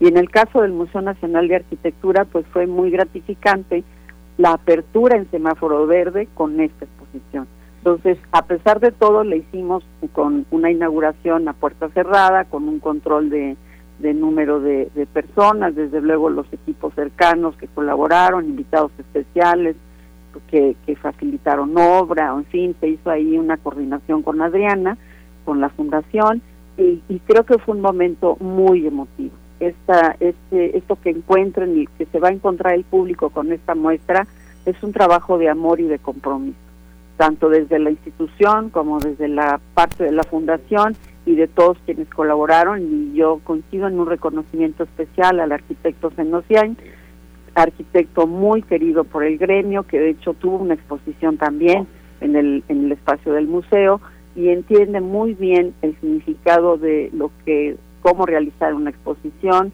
cómo generar este, me imagino lo que fue este trabajo en su equipo al hacer esta maqueta que está increíble. De veras yo invito al público a que los visiten, que revisen todos los materiales, la parte didáctica donde se muestran los materiales constructivos de Juan O'Gorman, la parte de los cactus, en fin, está, es un acercamiento a la memoria, al trabajo de un gran arquitecto mexicano que nunca vamos a acabar de reconocer y de aprender todo el legado que nos deja en su pensamiento, en sus obras y desde luego en, a través de esta exposición que aprendamos eh, mirar a O'Gorman de otra forma.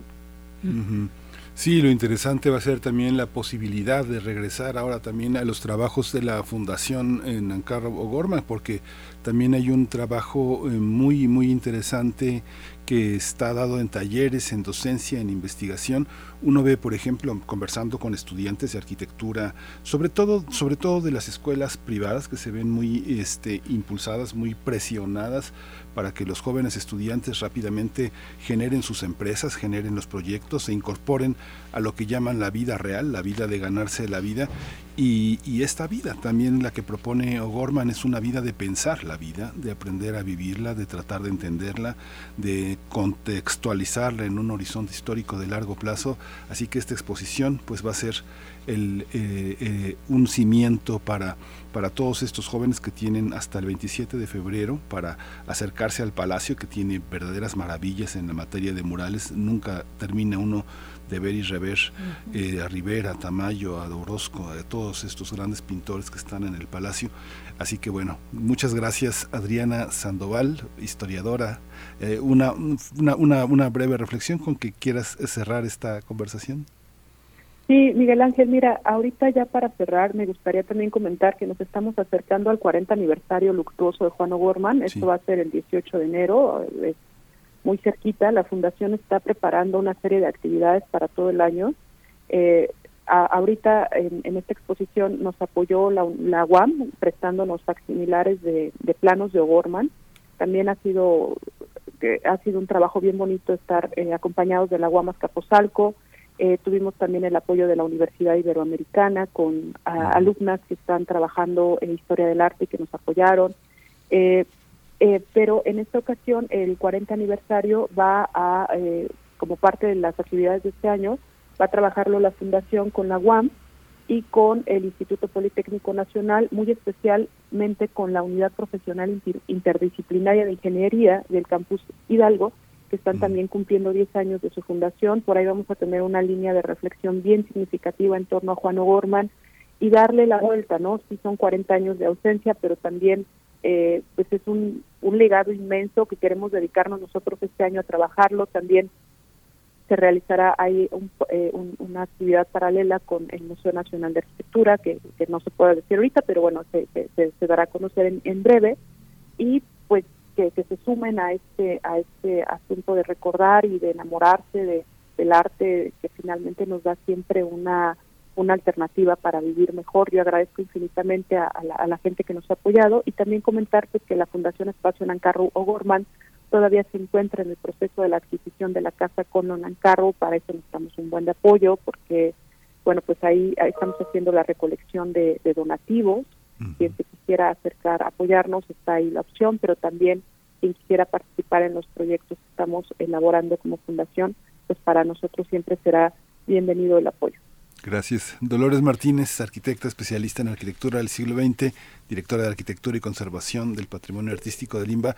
Muchas gracias. Seguiremos en contacto porque yo creo que también hay muchas cosas en el territorio en el que tú estás colocada donde podemos eh, ofrecerle a nuestros radioescuchas muchas perspectivas interesantes. Muchas gracias, Dolores Martínez. No, gracias a ustedes por este espacio y yo nada más los me resta invitar a todo tu público y a ustedes mismos para que visiten la exposición. De verdad no se van a arrepentir y como bien dice Adriana, se acerca el aniversario de O'Gorman, también estamos planteando actividades a través de la querida Marisol Argüelles, que es la directora de las casas estudio y la casa Cecil O'Gorman, quien ya por ahí eh, hará de conocimiento toda la serie de acciones, de actividades en homenaje a este grande de la arquitectura moderna mexicana. Muchas gracias por, por este espacio. Muchas gracias a ambas. Pues nos mantenemos atentos, atentas a este 40 aniversario luctuoso de Juan O'Gorman y con esta exposición documental Juan O'Gorman y su casa cueva, apuntes para una reconstrucción que se puede disfrutar y visitar hasta el 27 de febrero en el Museo Nacional de Arquitectura en el Palacio de Bellas Artes. Gracias Adriana Sandoval, Dolores Martínez, hasta pronto. Gracias. Hasta, pronto. Hasta pronto. Y con pues ya nos dieron las 10, Berenice, ya nos vamos. Nos escuchamos mañana de 7 a 10 de la mañana. Nuestra cita continúa toda esta semana. Esto fue Primer Movimiento. El mundo desde la universidad. Radio UNAM presentó Primer Movimiento. El mundo desde la universidad. Con Berenice Camacho y Miguel Ángel Quemain en la conducción. Frida Saldívar y Violeta Berber, producción. Antonio Quijano y Patricia Zavala, noticias. Miriam Trejo y Rodrigo Mota, coordinadores e invitados. Tamara Quirós, redes sociales. Arturo González y Socorro Montes, operación técnica. Servicio social, Lisette Pérez e Iván Chavarría. Locución, Tessa Uribe y Juan Stack. Quédate en sintonía con Radio UNAM. Experiencia sonora.